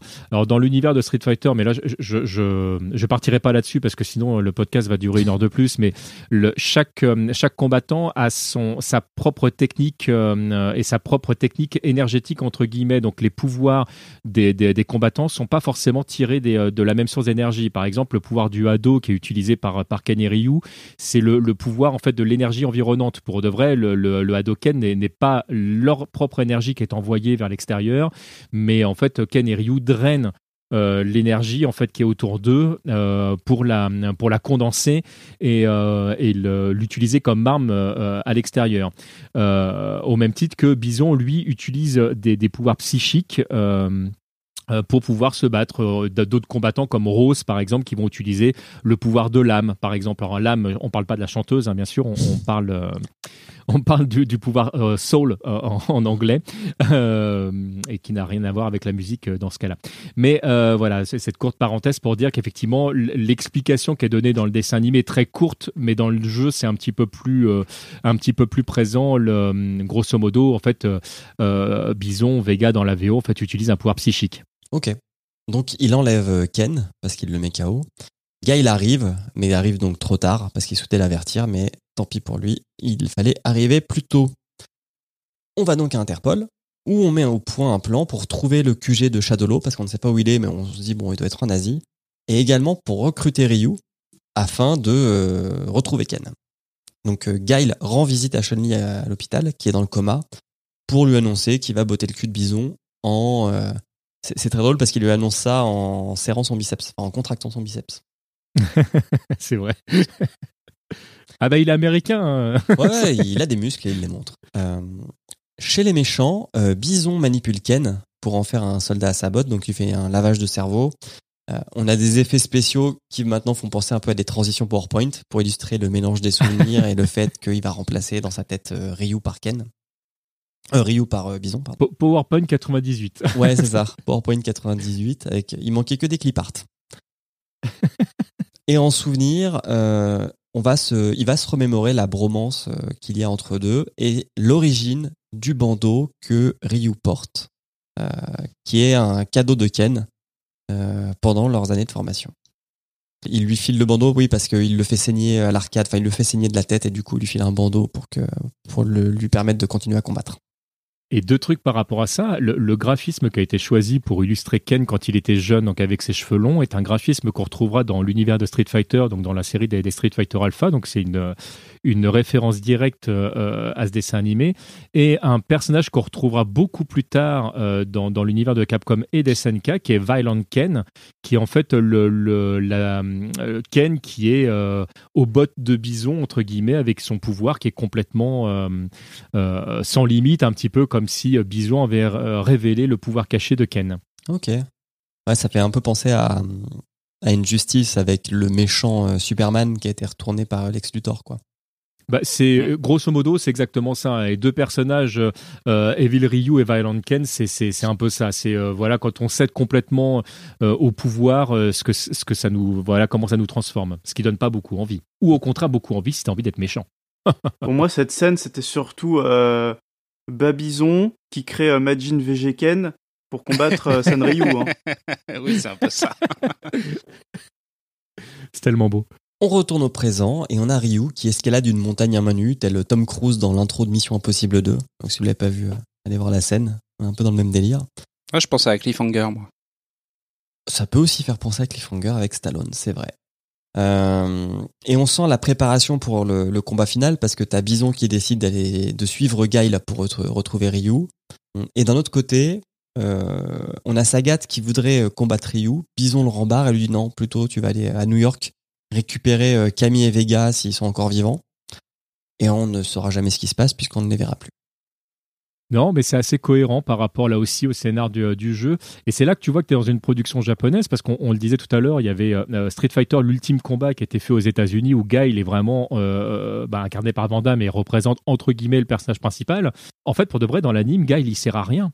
Euh, parce que euh, les, les rares fois où tu le vois en action, en fait, c'est véritablement Chun-Li en fait, qui, donne, euh, qui donne le change.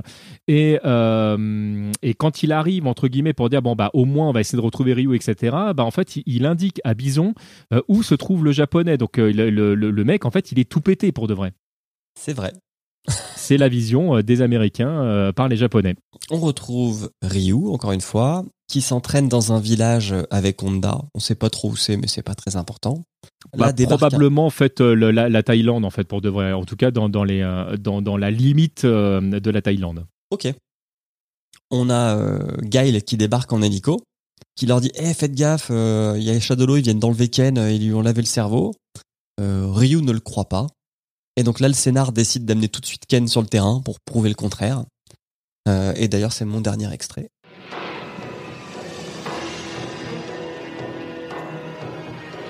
Oh, mais regardez qui est là, comme par miracle. Capitaine Gaël, comment allez-vous depuis qu'on ne s'est vu? Quel plaisir de voir enfin tous les acteurs réunis sur le même plateau. J'en frissonne de joie. Ken n'est pas dans son état normal, qu'est-ce que vous lui avez fait? Mais serait-ce le grand Ryu? Ça tombe bien, je vous cherchais. Et comme vous n'êtes pas quelqu'un de facile à trouver, je me suis rabattu sur votre ami.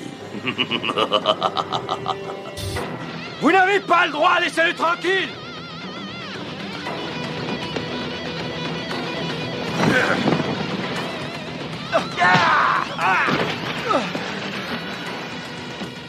Ryu! Mais qu'est-ce qui te prend? Ken Et voilà. Donc là, on Euh, nous prépare. ju- Juste une, toute petite remarque par rapport à, quand même à la voix de Ryu qui est quand même faite par euh, Guy Chapelier en, en France, hein, euh, qui, est, qui est entre autres euh, qu'on a beaucoup entendu. euh, euh, c'est lui qui, qui fait Scott Bakula par exemple, qu'on a beaucoup entendu dans, dans, dans Jackie Chan parce qu'il a fait beaucoup de traductions, de, enfin be- beaucoup de VF de, de Jackie Chan et j'ai- j'aime vraiment beaucoup sa voix. Mmh, Maintenant que tu le dis, effectivement, ça, ça connecte. Ça connecte. Donc oui, là, on va avoir de la bagarre, parce qu'on est quand même dans Street Fighter le film, donc il nous en faut encore plus. Et on va avoir trois combats simultanés qui vont se mener. On va avoir Ryu contre le Ken qui s'est fait le cerveau. On va avoir Honda qui charge Bison et qui tombe sur Balrog. Et on va avoir Bison qui va vouloir se charger de Guile. Au niveau des combats, on a un match nul entre euh, les deux balaises, donc entre Honda et Balrog, puisqu'ils tombent tous les deux euh, dans un ravin, très vite. Euh, Guile va lui perdre contre Bison, va se faire carrément botter le cul. Et alors que Ken allait gagner son combat contre Ryu, euh, d'ailleurs Ryu qui frappe très peu, qui, a du mal à frapper Ken au début du combat. En fait, Ken va avoir des, sortes de réminiscences de, son esprit en voyant le fameux bandeau qu'il lui a offert. Bref, au bout de, je sais pas, 30 secondes, une minute, Ken va, réussir à se détacher de l'emprise de Bison, mais celui-ci va euh, lui, lui asséner un énorme coup euh, qui va le mettre KO et qui va même, euh, pendant un petit moment, le paralyser des jambes. Donc là, on a un combat qui va être un peu long entre Ryu et Bison, qui est le combat final. Et à côté, en fait, on, Ken se, réveille.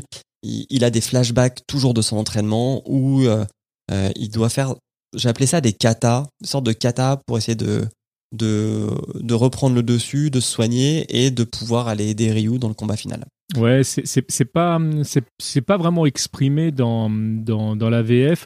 C'est pas beaucoup exprimé dans la VO, mais oui, grosso modo, Ken utilise le le, pouvoir du du ado en fait pour euh, pour se reconnecter en fait à l'énergie euh, euh, environnante. Et oui, on on peut comparer ça à un kata parce que que ce soit dans la VO, la, VF ou même la version américaine, ils, utilisent en fait des des sortes de mantras en fait que, que tu qui, rendent assez classe en fait si tu si le côté mystique du truc euh, euh, je trouve que c'est euh, assez bien exprimé on n'entend pas le nom du, du maître de Ken et Ryu mais en fait c'est Shenlong en fait qui est qui est au Guken dans, dans, dans la VO, dans, dans la dans la VO en fait qui qui, qui parle qu'on voit jamais physiquement parce qu'en fait c'est Oui, vraiment vrai, en fait on voit qu'une dans son temple.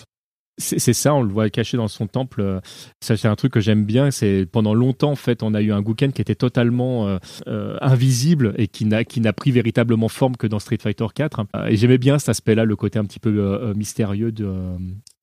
Du, du maître. Mais effectivement, tu, tu l'as dit, on a, on a trois combats euh, euh, simultanés euh, qui, bah, qui montrent en fait trois trucs différents. Et effectivement, là, c'est là que tu te rends compte de la puissance de, Bison dans son combat vis-à-vis de Guile, puisqu'il utilise des techniques qui n'existaient même pas dans, dans, Street Fighter 2, puisque t'as- t'as- il utilise une énorme boule de feu, il utilise un téléporte.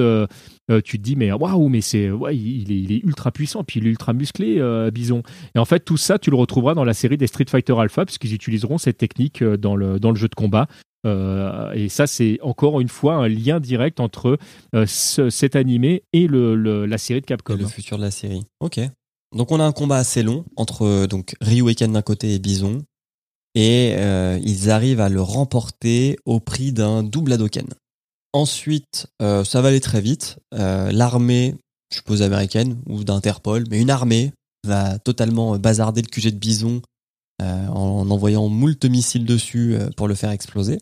Et puis, tout de suite, on retourne à New York où Guile reçoit un appel de l'hôpital euh, lui disant qu'il doit vite se rendre euh, à l'hôpital. Donc il y va, il fonce, il trouve qu'il le doit lit de très très très très vite se rendre à l'hôpital quand même. Enfin, ça fait un peu drama, genre euh, venez vite.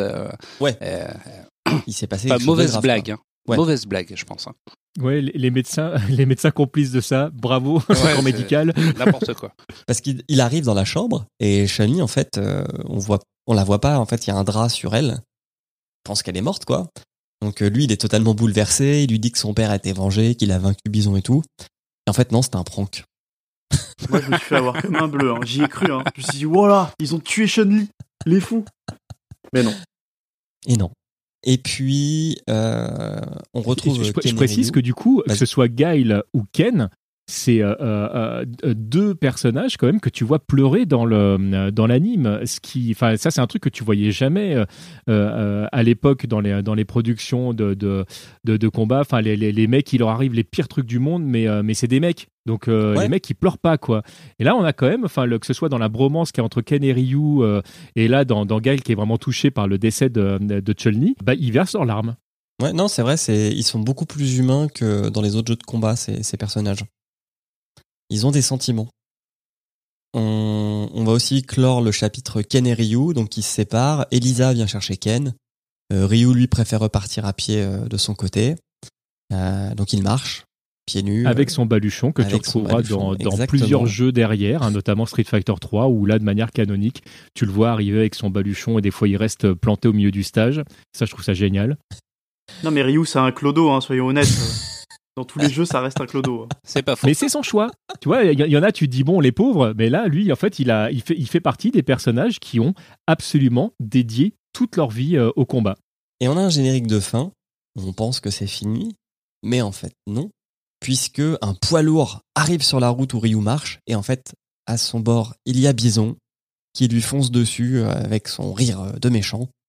Et euh, Ryu décide de sauter vers la cabine du camion, et c'est là où le vrai générique de fin commence. Et c'est marrant parce que ça fait vraiment le clin d'œil fin caché, parce que dans, dans le jeu tiré du film tiré du jeu, dont on parlait tout à l'heure, tu as deux fins différentes, parce que tu, as, tu incarnes Cyborg, et tu peux avoir la, la, la fausse fin, entre guillemets, où euh, tu bats euh, Ryu, qui est le, le personnage de fin à battre, et, euh, et tu fais partie ensuite des, des, des quatre... euh, Mercenaire des, quatre mercenaires parce que Vega est mort euh, tué par Chun-Li.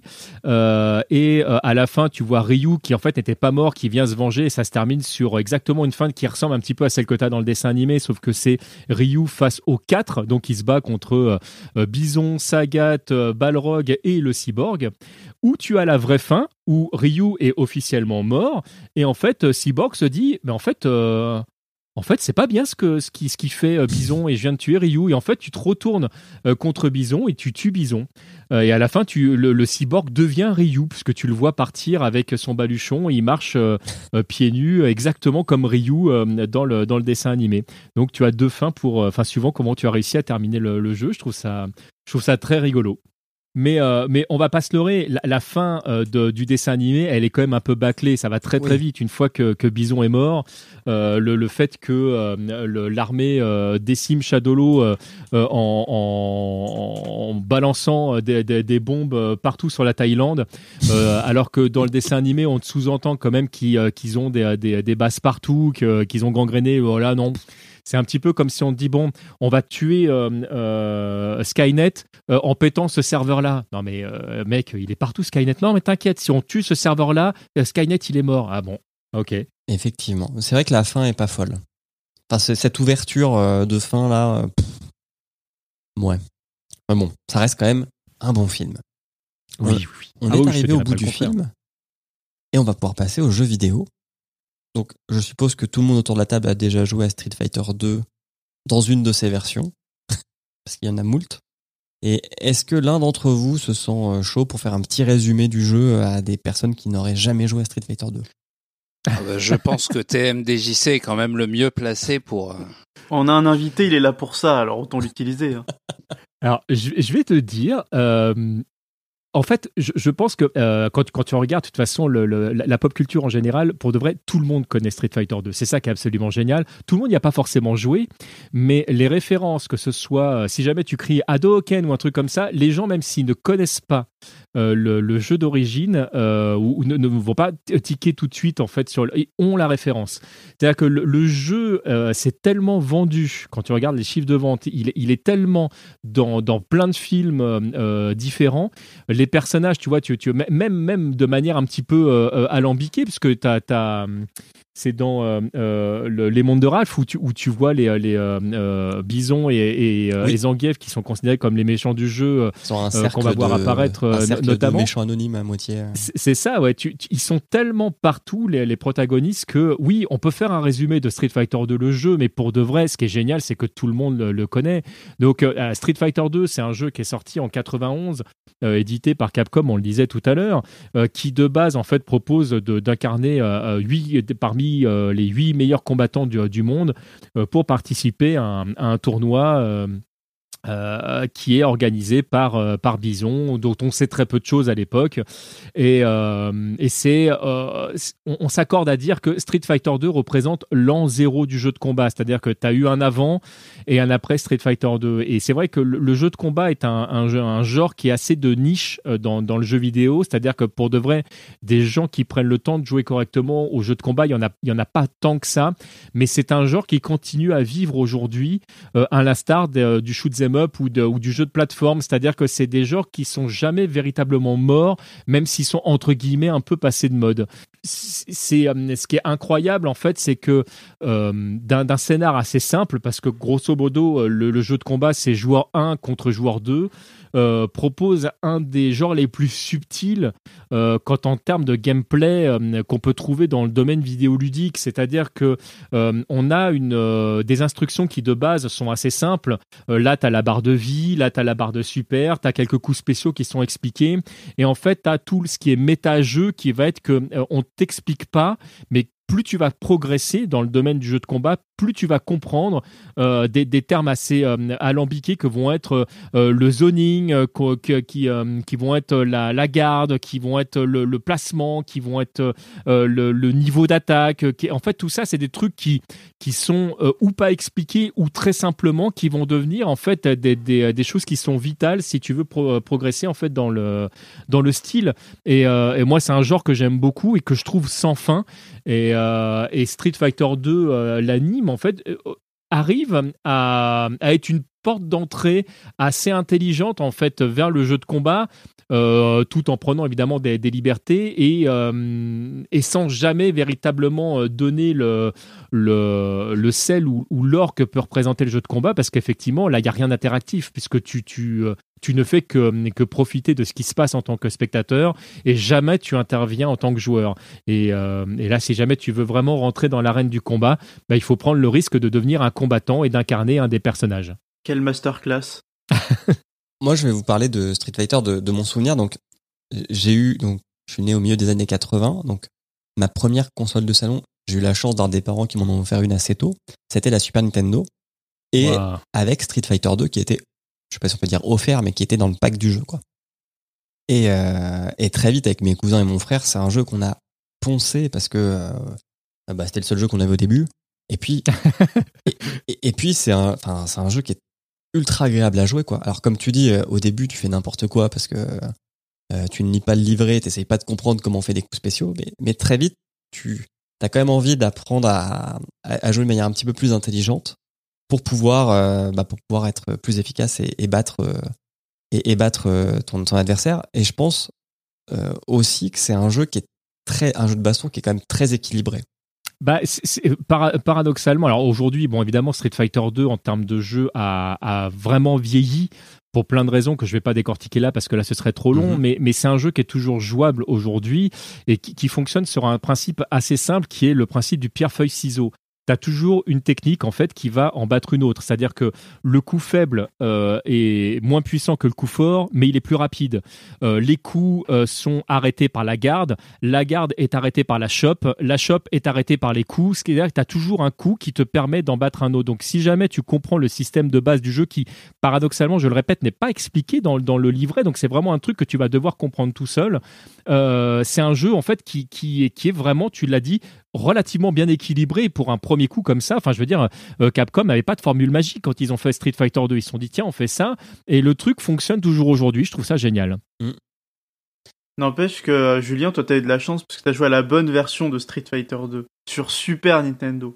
Parce que les petits gens version comme moi qui l'ont eu sur Mega Drive et la- Ouais, avec la manette trois boutons où il fallait faire start, Start pour passer pour des pieds au point point. pied, ouais. Ah, ça, c'est dur, ça. Ça c'était compliqué hein. Ça, c'est très dur. Tu, tu n'as pas, tu n'as pas eu le droit à, la- à ta- à ton pas de six boutons? Non, je n'ai pas. j'a- J'avais, j'étais très très petit. hein. Moi, je suis né euh, en 90, donc je suis plus petit. Je suis plus jeune que Julien, donc j'étais petit quand je Street Fighter et je, je savais Non, même je- pas que. euh, il m'a fallu un temps avant de comprendre qu'on pouvait passer des pieds au point. Mais je, je comprends. On a à peu près le même âge, toi et moi, et je ne suis pas en train de mentir. Est-ce que ce jeu, parce que tu disais que ça a été un peu l'an zéro du, du jeu de combat euh, Street Fighter 2, mais moi sur ma Super Nintendo j'avais deux jeux de combat, deux grandes séries de jeux de combat. Il y avait Street Fighter 2 d'un côté, puis t'avais Mortal Kombat 2, enfin Mortal Kombat 1 et 2 de, l'autre quoi.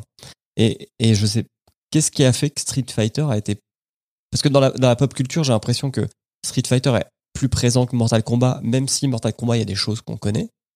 Mais qu'est-ce qui a fait que que Street Fighter a pris le pas sur sur Mortal Kombat?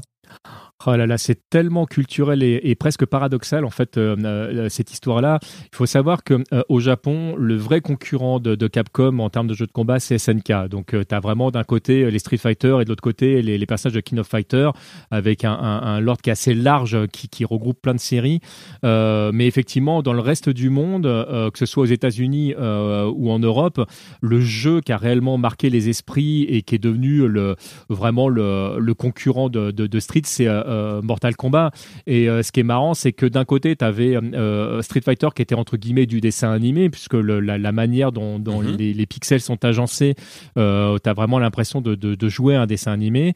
Et de l'autre côté, tu as des photos digitalisées de Mortal Kombat. Et, euh, bah, et à un moment donné, quand il est arrivé, Mortal Kombat, on disait ouais, mais Street Fighter, c'est un peu pour les bébés.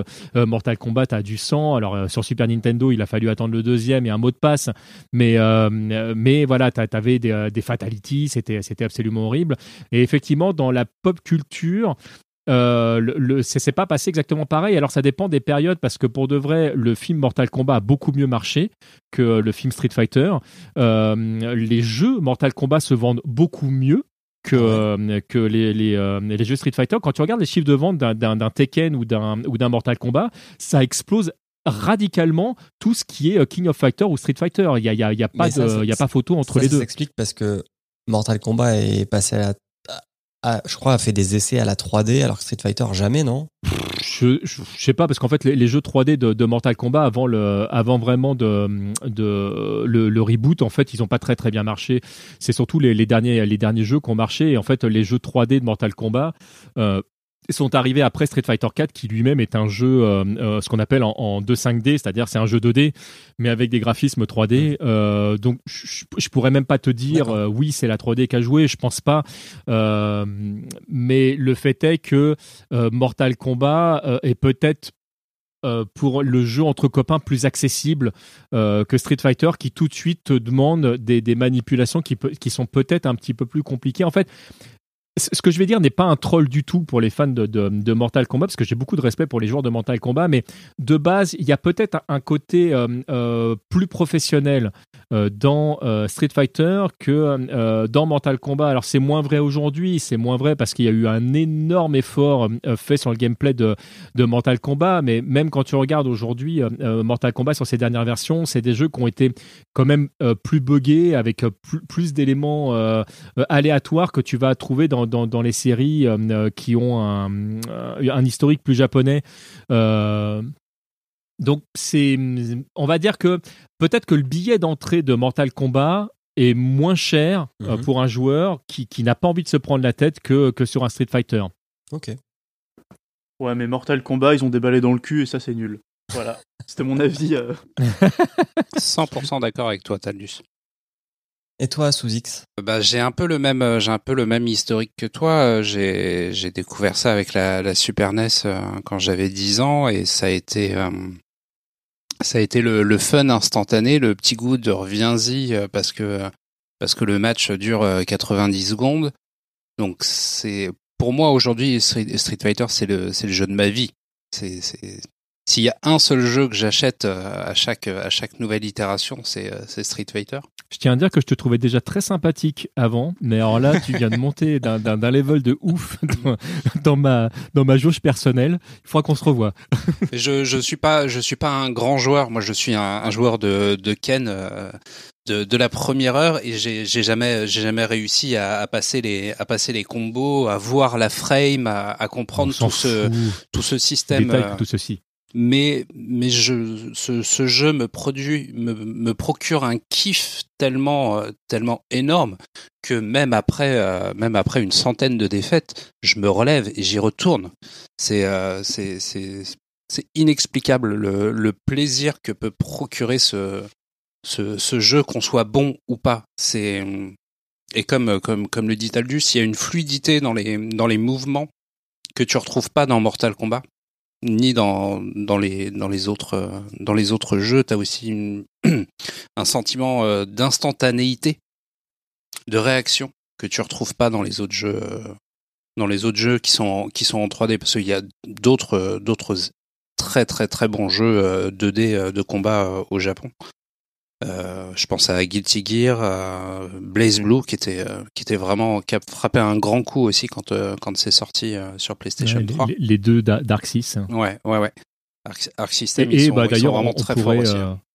on pourrait rajouter euh, le, le, le- le Dragon Ball Fighters, qui est, qui est, euh, qui est pour moi le meilleur jeu de combat. C'est très personnel, euh, Dragon Ball, euh, Mm. où là, vraiment, ils ont réussi à, à intégrer toutes leurs connaissances tout en donnant un gameplay qui est quand même plus accessible, tout, mais tout aussi profond. Bah, c'est sûrement le, le meilleur jeu Dragon Ball qui existe euh, au monde, de toute façon. C'est le plus ce que je fidèle, pense tout à fait. ouais. Ah, Les, l'appel les du Américains destin sont sur pas Mega forcément Drive. d'accord avec nous, mais Franchement, Dragon Ball, l'appel du destin sur Mega Drive, il était bien aussi. hein. Moi, j'ai une question. euh, j'ai une question pour euh, pour les experts. Du coup, euh, actuellement, où où est-ce que c'est le mieux pour jouer à Ryu et Ken? Street Fighter 5 ou Smash Bros Ultimate? Bah, ça dépend à qui tu t'adresses. Ça dépend à qui tu t'adresses. Mais franchement, alors moi, euh, sur, sur Smash Bros, les, les, les deux personnages, je pourrais même en rajouter d'autres, hein, parce que tu as, Terry de, Fatal Fury dedans, qui, qui est pareil, qui est, euh, qui je trouve très très bien intégré. Ce que j'ai trouvé sympa dans Smash Bros, c'est que si jamais tu joues au format Smash Bros, les personnages sont intéressants, très bien, mais n'ont pas beaucoup d'avantages par rapport à d'autres. Mais si tu les joues comme dans Street Fighter 2, donc en faisant les mouvements, le quart de cercle, le dragon, etc., eh ben en fait les personnages deviennent beaucoup plus puissants parce que les mêmes coups font plus mal quand tu les fais correctement. Je trouve ça génial. Mais bon, après, euh, si jamais tu veux vraiment euh, euh, jouer à Street Fighter, évidemment, Street Fighter 5 et que tu as une PlayStation remplira son rôle. Mais si jamais tu, veux jouer à un Street Fighter et que tu, n'es pas contre les compiles, jette un œil quand même à Street Fighter Sur Strike, qui est, qui à mon avis, l'un des meilleurs Street Fighter jamais sortis. Alors justement, petite question, toi qui, qui es un expert en la matière, Sur Strike n'est pas sorti en version européenne, si dis pas de bêtises? Euh, si, si, euh, tu, tu le trouves partout. Il est sur PlayStation 2, sur Xbox, sur Dreamcast, ouais, en arcade. Il était à Arcade Street, ouais. Et le, là aujourd'hui, tu, tu, le trouves vraiment. Enfin, tu, tu bah, ta question est peut-être, je l'ai mal compris, je préfère vérifier. Tu, tu parles de, en, sortie officielle euh, euh, arcade ou euh? Non, non, non, en sortie, en sortie console. Je sais que quand quand j'ai quand j'ai commencé ma collection de jeux Street Fighter, j'ai eu j'ai eu j'ai fait des recherches et Street Fighter Source Strike n'était pas sorti si, si, tu, tu, tu, tu l'as. En fait, la seule version qu'il y a eu au Japon qui n'est jamais sortie chez nous, c'est la version PlayStation 2. Euh, le, ah bah c'est la, la, seule qui me manquait, c'est pour ça que je galère du coup voilà, c'est la version PlayStation 2 effectivement est sortie euh, sur deux versions au Japon parce que tu l'as euh, en, tant que jeu unique et sur une compile qui regroupe Hyper Street Fighter 2 et, euh, et, Street Fighter 3. Mhm. Et en France, ils ont décidé de ne sortir qu'un seul des deux jeux et c'est vrai que tu peux te poser la question pourquoi le choix d'avoir sorti Hyper Street Fighter 2 plutôt que Sur Strike, je ne me l'explique pas, mais ça faisait déjà deux ans qu'on y jouait en France parce que on l'avait sur Dreamcast parce que tu as, les trois jeux Street Fighter 3 qui sont sortis sur Dreamcast. Les les deux premiers sur une compile qui s'appelle Double Impact et le, le Strike qui est, une, version revisitée en fait euh, euh, de, l'original euh, sur Dreamcast qui pour moi reste quand même une, très bonne version même si même si tous les joueurs s'accordent à dire que certains choix c'est pas les plus heureux dans, les, modifications qui ont été faites. Mais tu, vas le retrouver après dans la quasi-totalité des compiles. Et là aujourd'hui la, la compile qui regroupe tous les jeux sortis sur JAMA CPS1 CPS2 CPS3 qui sont les, euh, les trois supports qui étaient utilisés par Capcom à l'époque au, euh, euh, en arcade sont accessibles sur, sur des compiles en fait où tu as quasiment tous les Street Fighter. Mon seul regret sur cette compile 30e anniversaire collection. C'est ça ouais il manque deux jeux que je trouve que je trouve dommage. T'as pas Hyper Street Fighter 2 euh, qui est le dernier jeu sorti sur CPS2 que je trouve dommage et tu n'as pas le, Street Fighter 03 Hyper qui est sorti sur Naomi et euh, voilà c'est les deux seuls manques je trouve qu'il y a dans, cette compile mais sinon tu peux jouer à quasiment tous les Street Fighter 2D sortis ça c'est génial. Alors c'est vrai que tu t'en fais mention mais euh, il y a des systèmes techniques pour utiliser le jeu, donc le CPS 1 et le CPS 2. Et c'est le, d'après Wiki, parce que je suis pas un expert, mais c'est le Super Street Fighter 2. Donc Street Fighter 2, on l'a pas dit, mais c'est un jeu de combat avec 12 euh, combattants. Euh, il y avait même une version, la première version, je crois qu'il y en avait que 8. Tu pouvais pas jouer les méchants. C'est ça, tu, tu, as, tu as 8, 8 euh, personnages jouables sur les 12. Et, et, et, du coup, il, parce que le jeu a été décliné 6 fois, si j'ai bien compris, euh, Alors, tu as, euh, cinq itérations euh, d'origine. Et puis ensuite, on a d'autres qui sont arrivés derrière. Mais effectivement, sur, en arcade, il y a eu six versions de Street Fighter 2. Et la, donc, qui était porté par le système qui s'appelle CPS 1, qui veut dire Capcom Play System. Et donc, je suppose que c'est le système pour les bandes d'arcade. Voilà, compatible. C'est ça, c'est compatible JAMA exactement. C'est euh, tu as les trois premières itérations donc Street Fighter 2 The World Warrior, Street Fighter 2 Dash The Champion Edition et Street Fighter 2 euh, euh, Dash Turbo Hyper Fighting suivant les versions en fait qui sont les les les trois versions qui sont sorties sur CPS 1 puis deux qui sont sorties sur CPS 2 qui se font suite qui sont donc Super Street Fighter 2 et Super Street Fighter 2 Turbo ou Super Street Fighter 2 X au Japon. Voilà, et donc dans ce Super Street Fighter 2, on ajoute quatre personnages euh, qu'on voit dans le film, hein, qui sont Tio, Kemi, Felong et DJ. Mhm. Euh, et puis, euh, ils ont un peu retravaillé de ce que j'ai vu des animations ou des décors de personnages. Et il faut savoir que ce bah, c'est en fait Super Street Fighter 2, c'est vraiment la profanisation en fait de, du jeu de combat. C'est-à-dire que euh, là, euh, sur l'écran, tu as maintenant des techniques qui sont qui sont affichées. On sait quand tu as fait ce qu'on appelle des combos, donc c'est l'officialisation des, des cancels. C'est quand tu as réussi à taper ton adversaire plusieurs fois sans qu'il puisse se protéger. Donc ça, c'est affiché. Puis tu as, euh, bah, on va pas rentrer dans les détails techniques, mais on va on va dire grosso modo que c'est vraiment le moment où le jeu de combat devient professionnel. Mmh. Et, effectivement, grâce à cette nouvelle techno, ils ont l'air d'avoir. ils l'ont utilisée longtemps, puisqu'elle a, elle a une durée de vie de 11 ans. Et euh, c'est marrant, c'est que ça a commencé avec un Street Fighter 2 et ça a fini avec un Street Fighter 2. Ouais, alors 11 ans, je, nuance un peu en fait euh, le, système véritablement a été euh, utilisé de, de 94 à 80 18, j'ai envie de te dire, j'allais dire 99, mais en fait, les, derniers jeux, ouais, si, les 99, les, derniers jeux, c'est PS2, vraiment, c'est 99, mais effectivement, des années plus tard, euh, tu as Hyper Street Fighter 2 qui est sorti euh, pour rendre hommage, justement. alors, Hyper Street Fighter 2, c'est un jeu un peu particulier. En fait, c'est une compile de tous les Street Fighter 2. D'accord tu peux incarner n'importe quel personnage de tous les Street Fighter. Donc Street Fighter 2, de Dash, euh, Hyper Fighting, Super et Super 2X, mais également dans leur version cachée, parce que dans chacun des jeux, tu pouvais jouer à des anciennes versions euh, de, jeux. Par exemple, dans 2X, tu peux incarner euh, Ryu en 2X, mais tu peux l'incarner également dans son format Super Street Fighter 2, mais qui ne se jouait pas exactement comme dans Super Street Fighter 2. On est dans des détails, hein, pour de vrai. C'est-à-dire que dans, dans, dans certains jeux, tu peux canceller des trucs que tu peux pas dans d'autres. Mais donc, dans Hyper Street Fighter 2, tu as toutes les versions. Mais malheureusement, et c'est ce que regrettent les experts, c'est que c'est pas, t'as pas exactement les mêmes versions que dans les versions arcade, et c'est pour ça que le jeu qui est toujours joué aujourd'hui, c'est euh, Super Street Fighter 2X. Et, et enfin, j'ai pas connaissance, alors, euh, je connais pas tout bien sûr, mais d'un jeu qui ait subi autant de rééditions que, que Street Fighter 2. Non, Street Fighter 4 est pas loin derrière. Ok. Mais c'est assez Parce rare. Entre euh, euh, Street Fighter 4, Super Street Fighter 4, Super Street Fighter 4 Arcade Edition, euh, euh t'as l'Ultra Street Fighter 4, enfin il y, en a, y en a eu plusieurs comme ça, et puis t'as des versions qui ne sont pas sorties en disque. En disque, t'as quatre versions, mais il y a eu six versions officielles entre guillemets qui ont été exploitées. Donc t'es pas très loin pour de vrai. Et, et enfin, même tu vois si tu sors de la série Street Fighter, je, je connais peu de jeux qu'on a qu'on a parce que moi, les, les, les, rééditions, je vois ça comme des, des petits ajustements. Tu vois, ils rajoutent des trucs ou ils corrigent certaines choses. Mais, euh, mais, mais je trouve ça fou, quoi. Que ce, enfin, je pense que ça prouve à quel point le jeu est bon. Parce que si tu sors autant de rééditions, c'est qu'un, tu penses quand même les vendre. Parce que c'est pas des philanthropes, euh, Capcom. Non, et, loin de là même. Euh, et, et, et, si les gens les achètent, c'est qu'il y a quand même un, un gros potentiel derrière, quoi. Bah, ce qui, est, ce qui est assez incroyable, c'est que des fois, tu as des, as des trucs qui paraissent vraiment anodins. Et euh, donc, c'est vrai que tu as des parents à l'époque de, Street Fighter 2 qui, vont, qui disaient à leur gamin Maintenant, attends, je vais pas te racheter le même jeu. Parce que tu pourrais dire Bon, entre Street Fighter 2 et Street Fighter 2 Dash, tu as juste les quatre boss qui ont été rajoutés. Mais même pas, parce que les, les petites subtilités qu'il va y avoir sur chacun des personnages et même dans le gameplay, des fois, changent radicalement le jeu. Il y a un élément qui est tout bête qui a été rajouté entre la première version et la deuxième version, qui est ce qu'on appelle le reversal.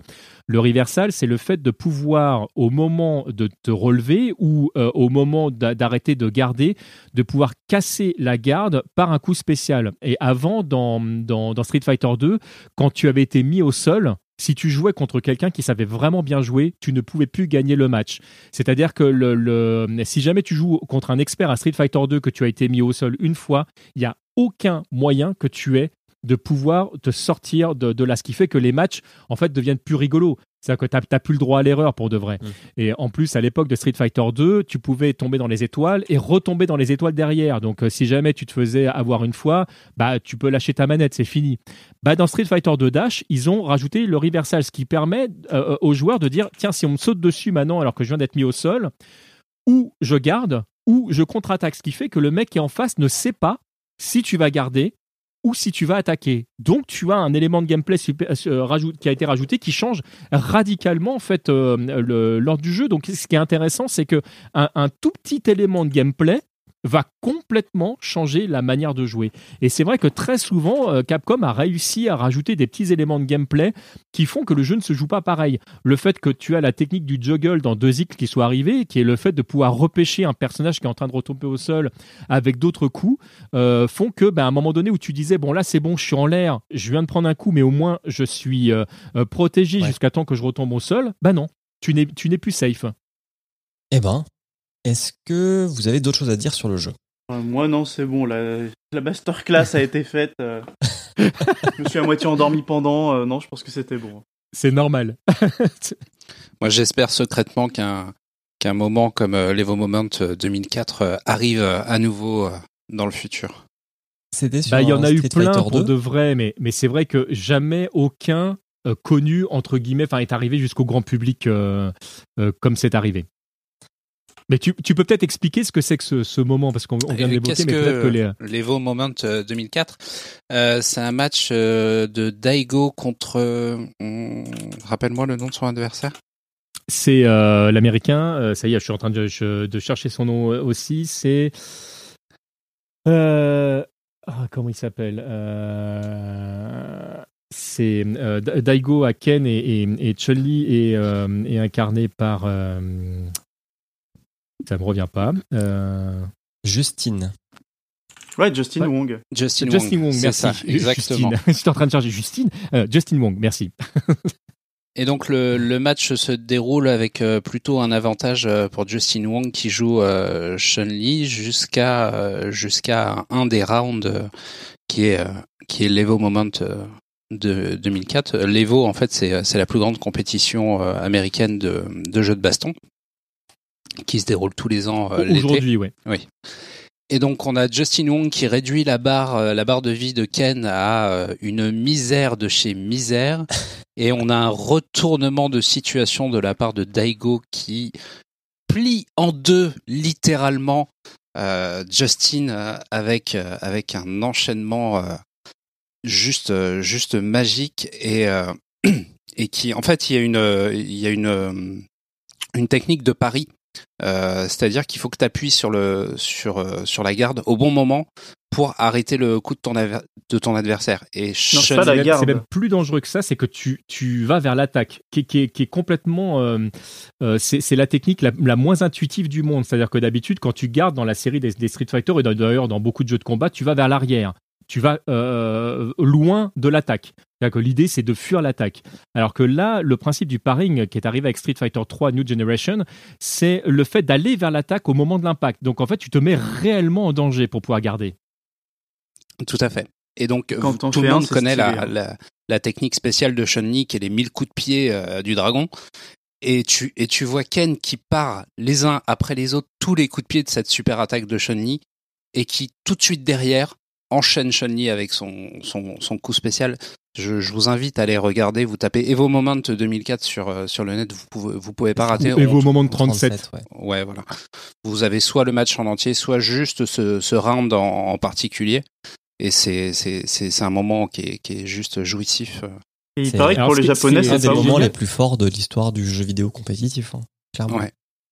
Je, voulais pas couper non plus la, la parole à Teldius, je crois qu'il voulait dire quelque chose. Euh, non, je disais juste, il paraît que pour les Japonais, c'est pas si ouf parce que tous les Japonais savent euh, faire les, les paris sur euh, l'ultra de Chun-Li comme ça. Il paraît que c'est Bah, un truc classique chez eux.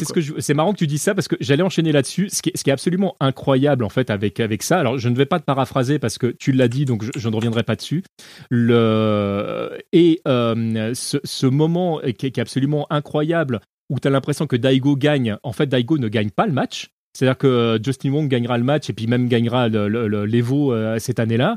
Euh, mais ce, moment qui est incroyable pour les gens qui ne connaissaient pas vraiment le jeu de combat et qui ne connaissaient pas Street Fighter 3 parce que Street Fighter 3 est une série qui a très très mal marché, qui s'est très mal vendue. Euh, qui était très peu jouée, a complètement relancé euh, et la licence et euh, Street Fighter 3. C'est absolument fantastique. C'est-à-dire que la plupart des joueurs ont découvert Street Fighter 3 avec ce, avec ce, ce- moment-là. Et, et c'est le, le moment que, que les gens ont gardé en mémoire en disant Putain, mais c'est le meilleur truc de l'univers. Et c'est pour ça que je, disais tout à l'heure des, des, Moments, en fait, pour de vrai, il y en, y en a eu plein d'autres. C'est ça qui est, qui est incroyable. Mais aussi connus du grand public, bah non. Mais euh, Ouais, ça, a, sur- mon- ça a montré l'étendue du jeu en, en un instant, quoi. Et C'est sur- ça. surtout, sachez, du coup, maintenant, vous savez que là où on croit qu'en fait c'est Daigo qui a fait un truc de dingue, non, non, c'est juste Justin Wong qui s'est chié, qui a fait son ultra, alors que Daigo était, était pas du tout stun à ce moment-là. hein. C'est- voilà, là où il a lancé le truc, en fait, il a joué avec le feu et bon, bah, il a perdu le round. Mais le, le moment est très beau, hein, ceci dit. euh, mais si vous commencez à creuser Internet avec euh, avec l'Evo, euh, euh, enfin, vous, vous allez voir, il y a, il y a- il y a des trucs absolument incroyables. Il y a, il y a des gens qui arrivent à retourner des, des- des situations dans, dans des trucs. tu te dis non mais là, c'est plié. Et c'est là que tu apprends une règle très vite, très importante euh, du jeu de combat qui paraît débile quand on le dit comme ça, mais qui est une règle absolue. Tant que tu n'as pas perdu, tu n'as pas perdu. Until the KO. Et ça, ça se voit souvent dans les, dans les euh, tournois de Smash. Où souvent, euh, je pense que beaucoup d'Evo Moments sont, sont ceux de Smash Bros. Melee, où il y a souvent des retours. Ah, le zéro de vital. les, les trois stocks d'affilée. euh. Non, mais moi, je suis pas très jeu de combat par rapport à vous, mais je connais ce moment et clairement, je le, je le compare à, à ce qu'on appelle une XPK dans LoL. Ouais. Qui est un autre très grand moment fort du jeu vidéo où euh, pendant, c'était pendant des Worlds, donc pendant les championnats du ça, monde de ouais. League of Legends, je sais plus euh, lesquels, mais assez, assez vieux. Euh, alors que l'équipe euh, fanatique avait perdu son combat, bah euh, il va faire un truc contre-intuitif, XPK, qui était le dernier joueur vivant, c'est que au lieu d'aller défendre sa base pour le temps que ses pop- potes ripop, il va aller attaquer la base adverse et il va aller euh, et il va il va dodge tous les coups que vont lui mettre ses adversaires pour gagner quoi. Et euh, Il, il- il va les défoncer. Et ouais, il va les défoncer euh, avec Cassadin. Et, et clairement, c'est, enfin, ça se sent, c'est que dans la foule et dans la réaction des joueurs, tu sens qu'il s'est passé un truc, quoi. Parce que là, le. Et ce qui, est, ce qui est génial dans ce que tu dis, c'est que et tu, tu as, tu as pris le- le- le- la comparaison avec les bons moments, mais je trouve ça assez juste parce qu'en fait, pour de vrai, des situations comme ça, il y en a eu d'autres, mais aussi connues, j'en connais pas. Pour moi, c'est les deux moments euh, phares du jeu vidéo compétitif. Mais c'est parce qu'on n'est pas des joueurs de Call of, hein. parce que euh, c'est pareil, hein, du côté de Call of, tu as eu des moments comme ça absolument euh, bluffants. De... Mais ce qui, est, ce qui est génial quand tu es dans une communauté et que tu es fan de- du truc, c'est comme si tu avais un, un, un fan de rugby qui discutait avec un fan de football. En fait, ils vont pas avoir les mêmes références, mais tu as, des moments comme ça où tu dis non, mais là, c'est plié, ils sont morts, quoi. Et puis non, tu as un retournement de situation qui va faire que, mais comment c'est possible? Et c'est vrai que, euh, à l'instar du, du côté shonen, c'est toujours génial de voir un truc que tu, qui n'est pas censé arriver, euh, où tu te dis, bah euh, non, là, clairement, bon, bah, à un niveau pareil, quand il te reste plus rien dans ta barre de vie, tu sais très bien que tu es décédé. Mais pas du tout. Et ouais, le fighting spirit. Messieurs, on en arrive à presque deux heures d'enregistrement. Je vais vous Ouais, proposer couper, de classer le film. Alors, est-ce que euh, sous X, tu peux nous rappeler le classement? Comme ça, ça permettra à TMDJC de se faire une petite idée. Bien sûr. Je vois grâce à, votre super euh, document que vous m'avez euh, partagé. Alors, Je triche. on va faire du, du, du premier au, au feu 18e. Euh, Pokémon Détective Pikachu. Ensuite, on a Silent Hill, suivi de Ace Attorney, Final Fantasy VII, Sonic, Tomb Raider de 2001, Dead or Alive, Warcraft, Super Mario Bros. En dixième position, on a Prince of Persia, suivi d'Assassin's Creed, Far Cry, Alone in the Dark, Max Payne, Need for Speed, Worms, Mortal Kombat 2 et notre tout dernier dernier en 18e Postal. Qu'on ne reverra plus jamais de notre vie, faut pas déconner. Plus jamais. Il est très marrant votre vo- votre euh, votre classement et en fait il, il est pas euh, il est pas inintéressant dans, dans le sens où en fait il y a des trucs que je trouve assez logiques. Euh, je sais pas si j'aurais mis Super Mario Bros là, mais le, le- c'est c'est c'est intéressant. En fait, tu verras, mais quand on justifie notre, notre euh, classement, souvent on a deux, on a deux critères. C'est le premier, c'est est-ce une bonne adaptation? Ou est-ce que c'est un truc qui a totalement vomi sur la licence qu'il adapte Et la deuxième, c'est est-ce que c'est un bon film? Et c'est pour ça que tu peux avoir euh, parfois des trucs où euh, ça a plutôt respecté la licence, mais c'est un très mauvais film, comme euh, Max Payne par Ou exemple, Assassin's Creed. Ou Assassin's Creed. tu vois, tu, tu vois c'est le lien. De, je sais pas si j'aurais pas mis euh, Prince of Persia avant Super Mario Bros par exemple, avec euh, les euh, les. euh, Mais c'est intéressant. Je trouve ça très intéressant. Je vais. Et ce qui est très rigolo, c'est que je, je parlais de ma venue chez vous hier à FQPEH, qui est une autre podcasteuse ou podcastrice, je sais pas comment faut le dire, qui on s'accordait sur le fait que Street Fighter 2 est une excellente adaptation et, et qui, me disait mais tiens c'est marrant toi Pokémon tu le mettrais où? Et, euh, et c'est très marrant de le voir en première position. Alors, est-ce que quelqu'un veut commencer? Sinon, si voulez, je peux ouvrir le bal. Parce que j'ai réfléchi à la question. Vas-y. Alors, pour moi, c'est une excellente adaptation, mais c'est pas un excellent film. Ce qui fait que, euh, en, en termes de... Et j'essaye de me placer aussi dans le- la tête de quelqu'un qui ne connaît pas les jeux vidéo et à qui tu as envie de montrer un film de jeu vidéo pour montrer que c'est pas un truc nul, tu vois.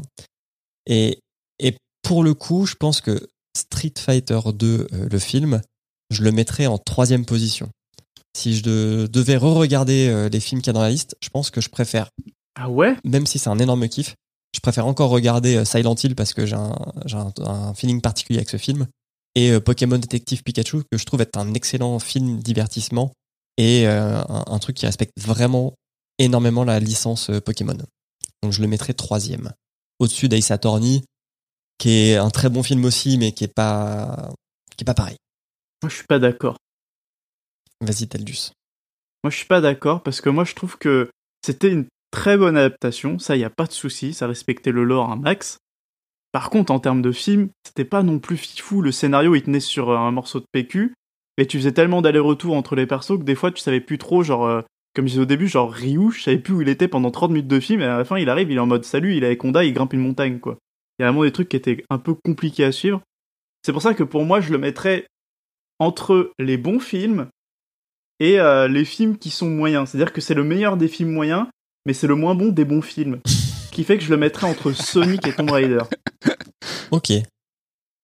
Donc tu le mets euh, sixième. C'est ça. Il reste quand même haut hein, dans le classement. Ah non, mais c'était un, bon film, mais euh, pour moi, à partir de Sonic, on entre dans les trucs qui sont vraiment stylés. Bon, aussi Sonic, c'est Ah. le cœur, c'est le sang, c'est pour ça, mais Faut, faut, faut savoir, TMDJC, que Taldus est un fan inconditionnel de la licence Sonic. Et de la Mega Drive. Ah ben, euh, ça, je- ah bah, tu t'entendrais très bien avec FQPEH. Le, je, mais le problème de, de Sonic, c'est que t'as as, l'air Mega Drive et t'as l'air Mega Drive, c'est tout quoi. Donc euh, après, ça, ça devient compliqué. euh, de... Non, j'exagère parce que moi j'ai bien aimé Sonic Adventure sur, Dre- sur Dreamcast, mais c'est très personnel. Euh, euh, après le film, je- j'en parlerai pas parce que je l'ai pas vu. Donc euh, je, je, peux, je peux pas parler d'un truc que j'ai pas vu. il y a la blague de Prout la plus nulle de toute l'histoire d'Hollywood dedans. Et Malik Bentala. Et, Et le Malik doublage Bentala. de Malik Bentala. Faut pas le voir en VF, quoi. Surtout pas. Bah, il y a plein de films qu'il faut malheureusement pas voir en VF. C'est dommage parce qu'on a quand même beaucoup de bons comédiens de doublage, mais euh, Sous X, tu Malik Bentala ça on laissera l'invité euh, euh, pouvoir influencer son, enfin pouvoir décider de, de son vote et peut-être le rehausser si ou le rebaisser s'il y a besoin. Eh ben moi j'ai envie de le mettre en quatrième après euh, Ace Attorney parce que euh, parce que c'est un dessin animé et que je trouve que la, la performance euh, d'Ace Attorney au, au niveau euh, film était vraiment euh, impressionnante. Voilà. Pour, pour aller dans ton sens, j'ai beaucoup hésité aussi à cette place-là parce que je me suis dit Mm. en fait, dans les fi- films qu'on a, ils ressemblent beaucoup à Final Fantasy VII Advent Children dans le côté fan service. Mm. Plus scénario très très léger. Mais il est plus cohérent dans ce qui dans ce qui fait que Final Fantasy VII. Certainement.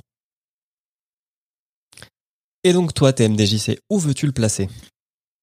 Alors c'est très compliqué ce que vous me demandez parce que le c'est l'exercice est très intéressant et le je je suis pas un- je me trouve pas très très bon dans les classements de trucs parce qu'en fait le, classement il dépend vraiment de, mon humeur du moment. Euh, Aujourd'hui, euh, on disait le, scénar tient sur une euh, sur une, une feuille de papier. Ça dépend comment tu le résumes. Je serais un, peu un peu moins dur que vous là-dessus. Et surtout quand tu regardes et que tu compares sur les productions qu'il y avait à l'époque en animation, euh, clairement Street Fighter 2, euh, il est plutôt en haut du panier plutôt qu'en bas euh, dans, dans, dans la manière qu'il a de, raconter le, le truc que je trouve assez subtil. Maintenant, clairement, l'anime est pas parfaite. Y a, y a, on l'a dit tout à l'heure, la, la fin, je la trouve bâclée. Il y a, y a quelques libertés, même, même graphiquement, il y a d'un plan à l'autre, des fois, tu as, des incohérences.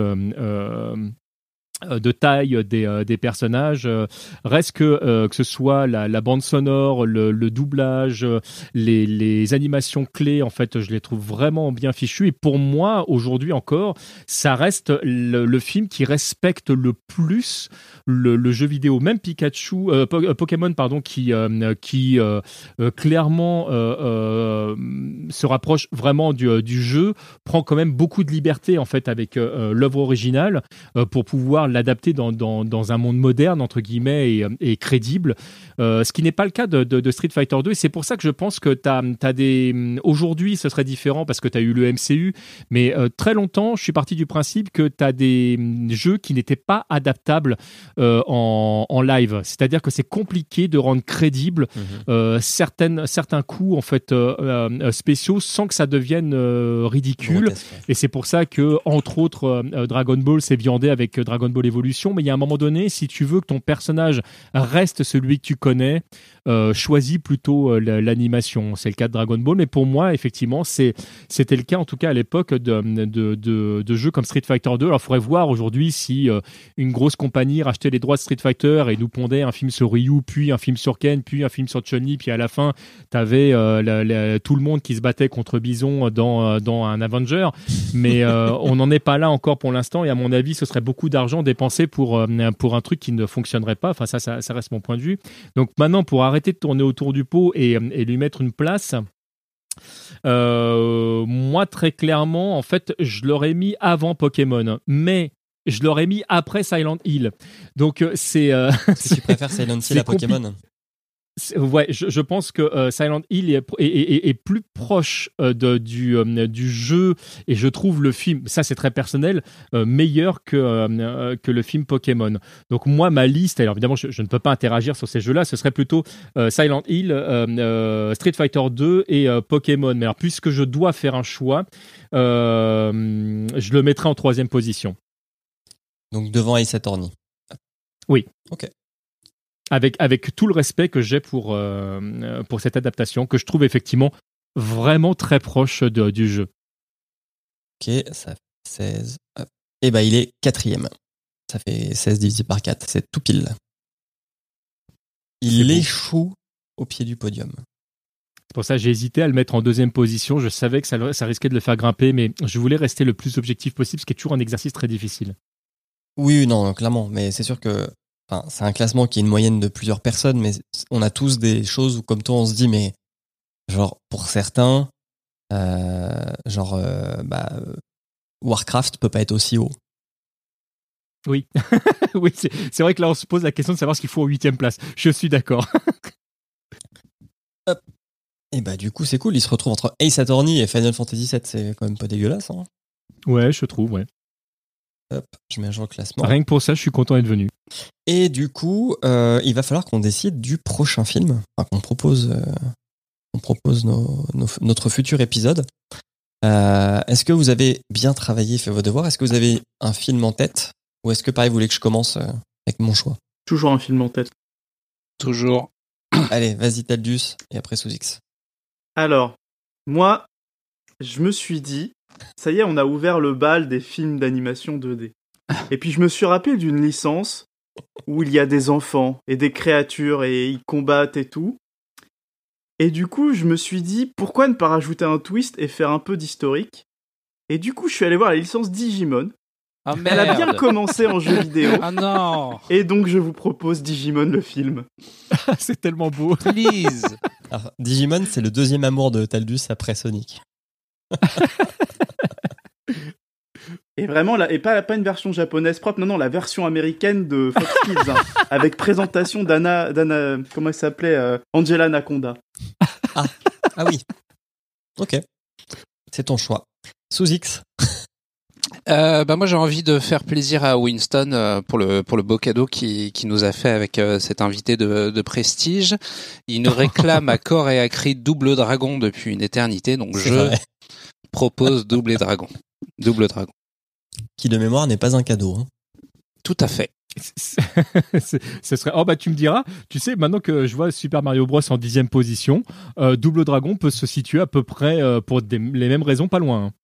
Ouais, mais Super Mario Bros, il y a vraiment une grosse hate de plein de gens qui, je pense, l'ont pas vu. Euh, Oui, c'est toujours le même problème. Mais, enfin, ceci dit, le... c'est vrai que le film est vraiment pas bon quand même. le film est vraiment pas bon. Il est vraiment très maladroit, mais il a essayé de faire un truc. Ouais, là, là, là tu, tu notes pas du coup par rapport à vos critères, tu notes par rapport à l'affectif en disant ouais, mais il y a, c'est un peu comme le nanar, tu dis oui, mais il y a l'envie de. Alors que là, si effectivement, est-ce une bonne adaptation ou est-ce que c'est un bon film, euh, il remplit ni l'un ni l'autre pour de vrai. hein. Alors, euh, de, de, de, faudrait réécouter l'épisode, mais euh, avec Emmerich, on est assez Je vais d'accord. l'écouter. On trouve Je vais l'écouter. tous les éléments du, du, du jeu. On trouve euh, les champignons, d'une manière un peu bizarre. On trouve un Yoshi, qui est très très bizarre aussi. Mais, euh, on- entre guillemets, on a, on a les, tous les personnages principaux, quoi. Ah non, non, là, t'as- on n'a on pas dit est-ce qu'on retrouve les éléments du jeu, on a dit ce que c'est une bonne adaptation. Ah non, là, tu triches. Un petit Tu peu. triches. Ça, c'est- euh, je- monsieur le juge, je demande à ce que. ah, Objection, Attends, on a votre même honneur. Daisy. C'est Daisy, hein, je crois. euh, Ah non, mais. J'a- J'avais essayé de descendre totalement ce film du classement et je n'ai pas réussi. Ils n'ont pas été euh, objectifs, euh, crois-moi. Je, je- je réitère mon propos de tout à l'heure. euh, est vraiment une personne de qualité. Je, je maintiens. Merci. Non, mais c'est parce que vous avez pas compris comment le, le réalisateur a réussi à mélanger habilement Blade Runner et Super Mario, c'est tout. Eh oui, bien sûr. Ah, habilement, Blade Runner, t'as as mis deux. deux... Attends, excuse-moi, pardon. On peut revenir sur cette phrase où. Ouais, je suis pas un grand fan de Blade Runner non plus. Ah si, c'était non, moi j'adore. Ah, c'est juste que habilement Blade Runner et Super Mario Bros. En fait, dans la même phrase, il y a un truc qui a, qui a tiqué en fait. Euh, alors, moi, je vais vous proposer euh, le deuxième Lara Croft avec Angelina Jolie, le berceau de la vie. Comme ça, on aura fait la. Parce que j'ai pas envie qu'on fasse le reboot avant qu'on ait fini la, la première version euh, Ce qui est logique. de, ces, de ces films. Le berceau de la vie. Et toi, TM. J'ai mal orthographié ton nom dans le, dans le, dans le fichier. TMDJC, j'avais appelé TMTDC, qui est plus dur à dire en plus. Ce- qui, ce qui marche aussi, ou, euh, ou LTD, pour, pour un trademark, après, enfin, on peut, on, peut, on peut faire plein de trucs rigolos. Euh, écoute, euh, j'ai hésité en- entre euh, plusieurs films parce que je voulais, euh, puisque vous étiez parti sur les jeux de combat, vous dire, bah tiens, pourquoi vous regarderiez pas Fatal Fury, le film? Je parlais plutôt du film d'animation, là, et pas forcément du, de- du, du film qui, qui est aussi, voilà, c'est autre chose encore. Mhm. J'ai hésité euh, euh, à vous dire, bah, puisque vous êtes parti sur les Street Fighter et euh, si vous avez envie qu'on se revoie un jour, effectivement, euh, euh, la série live qui, euh, qui, est- qui est sortie en Blu-ray sur un espèce de long film euh, qui est très intéressante aussi. Mais euh, j'ai envie de, de, de faire aussi plaisir à Winston et de partir sur Double Dragon. Donc moi, je pense que Double Dragon, c'est une bonne idée. Ah, il y a double vote. Et double vote. Hop. Et bah, du coup, il y aura trois choix. Hop. Et bah, voilà, on a fait le tour. Euh, donc, Double Dragon, Tom Raider, le berceau de la vie, ou Digimon, le film. Bon, normalement, Double Dragon devrait gagner quand même, hein, si, si nos auditeurs et nos auditrices sont sympas. Je vais faire un raid pour Digimon le film qui vous, vous, vous, vous l'a fait à l'envers. Euh, avant qu'on se dise au revoir, Souzix, est-ce que tu as ton magnéto label Oui, bien sûr. Nous vous rappelons que G7 est un podcast du label Podcut euh, que vous pouvez retrouver sur podcut.studio. Euh, N'hésitez pas à aller écouter tous les autres podcasts du label. Il y a de tout. Euh, on a quoi? On a de l'alcool, on a de la musique, on a de la lecture érotique et bien d'autres. Nous vous invitons aussi.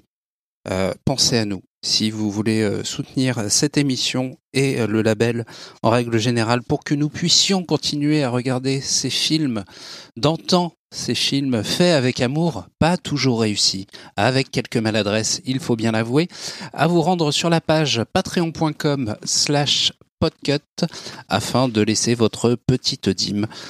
Voilà, nous vous remercions par avance. Et retrouvez-nous sur Twitter sur G7 Podcast. Tout à fait. Et on a une liste sur Sens Critique aussi avec euh, tous ces films. J'avoue, je, je comprends pas encore tout, tout le potentiel de Sens Critique, donc pour l'instant, on a juste une liste. Et, do- et donc, pour l'instant, euh, vous avez sept podcasts, c'est ça? Ah non, on en a. Oh, pardon, c'était nul comme blague, pardon, excusez-moi, parce que t'as dit j'ai sept podcasts. Voilà, pardon, pardon, pardon, excusez-moi, je m'en Ah, vais. je suis tombé dans le panneau, mais deux pieds en avant, quoi. Ah mais pour une fois qu'on n'a pas la blague avec les taxis, C'est vrai. Non, mais je me suis dit que celle-ci avait déjà été faite 50 fois et je, je, je voulais pas refaire la même chose. c'est gentil. TMDJC du coup, on te retrouve où, toi? Alors, de manière assez simple, parce qu'en fait, euh, s'il y a Internet et que vous tapez ces cinq lettres euh, TMDJC, en fait, vous êtes à peu près certain de, tomber sur moi parce qu'on n'est pas nombreux euh, à avoir ce, pseudo. Sinon, je le disais, j'œuvre chez, euh, chez Bagro Point, chez euh, 10 Podcasts et chez Level Max. On, m'entend pour de vrai dans, plein de podcasts parce que je fais partie des gens qui aiment, qui aiment bien rendre visite aux, autres podcasteurs. Le monde du podcast est un, est un monde que je trouve absolument génial et avec, avec plein de, de profils différents. Et j'avoue que rencontrer des gens, c'est un truc que je, que je kiffe assez. On a eu l'occasion euh, l'année dernière de, de, de se retrouver avec beaucoup de podcasteurs euh, exactement autour du Marathon Cast. On espère euh, euh, renouveler le truc en 2021 à moins d'un- d'un d'un nouveau Covid. On, on va croiser les doigts pour que non. Euh, mais voilà, l'idée, c'est c'est de, bah, de faire en sorte que euh, les gens qui ont, qui ont des passions ou communes, ou au contraire pas du tout, mais qui ont des profils intéressants à se rencontrer, bah, puissent se croiser et, euh, et partager leurs anecdotes, leurs connaissances. Et voilà, ça c'est un truc que j'aime beaucoup. Ok, et ben encore bah- merci d'être venu parce que Tout à fait. Bah, avec grand tout ce plaisir. que tu Merci as dit de votre invitation. Mais pareil, vous êtes super intéressant. Je suis, en plus, moi, je, je ne, en, en toute honnêteté, parce que très souvent, je suis débauché par des gens que je connais. Moi, je, je n'ai pas encore eu l'occasion d'écouter votre podcast, et donc, euh, le, comme je suis un grand consommateur de podcasts, vous êtes maintenant dans, dans mon podcast addict. euh, je me suis abonné pour pouvoir écouter, du coup, les 18 épisodes précédents, euh, histoire de, de, de voir justement pourquoi euh, Super Mario Bros est arrivé en dixième position. Mais donc, ce sera avec grand, grand plaisir que je vous écouterai. J'ai passé un très, très bon moment. C'est Eh gentil, ben, plaisir partagé. beaucoup. Merci Sous-X, merci Taldus. On fait des bisous à Emeric et à Fessal. aussi. Tout à fait. Et puis, bah, on vous souhaite une bonne année. Et on se retrouvera euh, l'année prochaine pour encore plein de bons films, sachant qu'on a déjà fait trois UV Balls, c'est-à-dire qu'on on a bien avancé dans ce truc-là. On peut, on peut s'en passer pendant quelques temps. Ouf. Des bisous à tous. Je lance le générique. Et bonne fête. Bonne fête. ciao, bonne Des fête tout le bisous monde. tout le monde.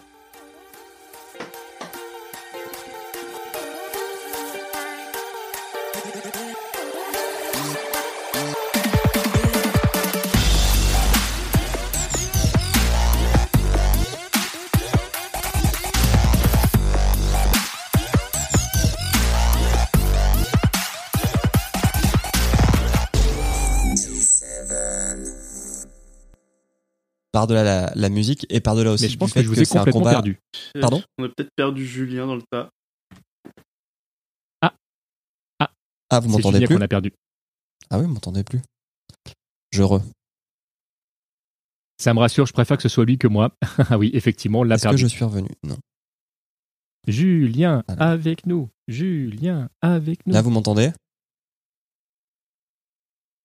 C'est dommage quand c'est le mec qui présente. ouais, clair. On va qu'à dire que c'est un cliffhanger. C'est- ouais, c'est... En fait, t'as, le, petit logo à suivre en bas à droite. Soudain, Julien a disparu. Fin. À Est-ce que je suis revenu? Non. Ok.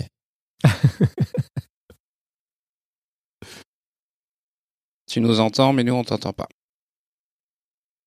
Ok. en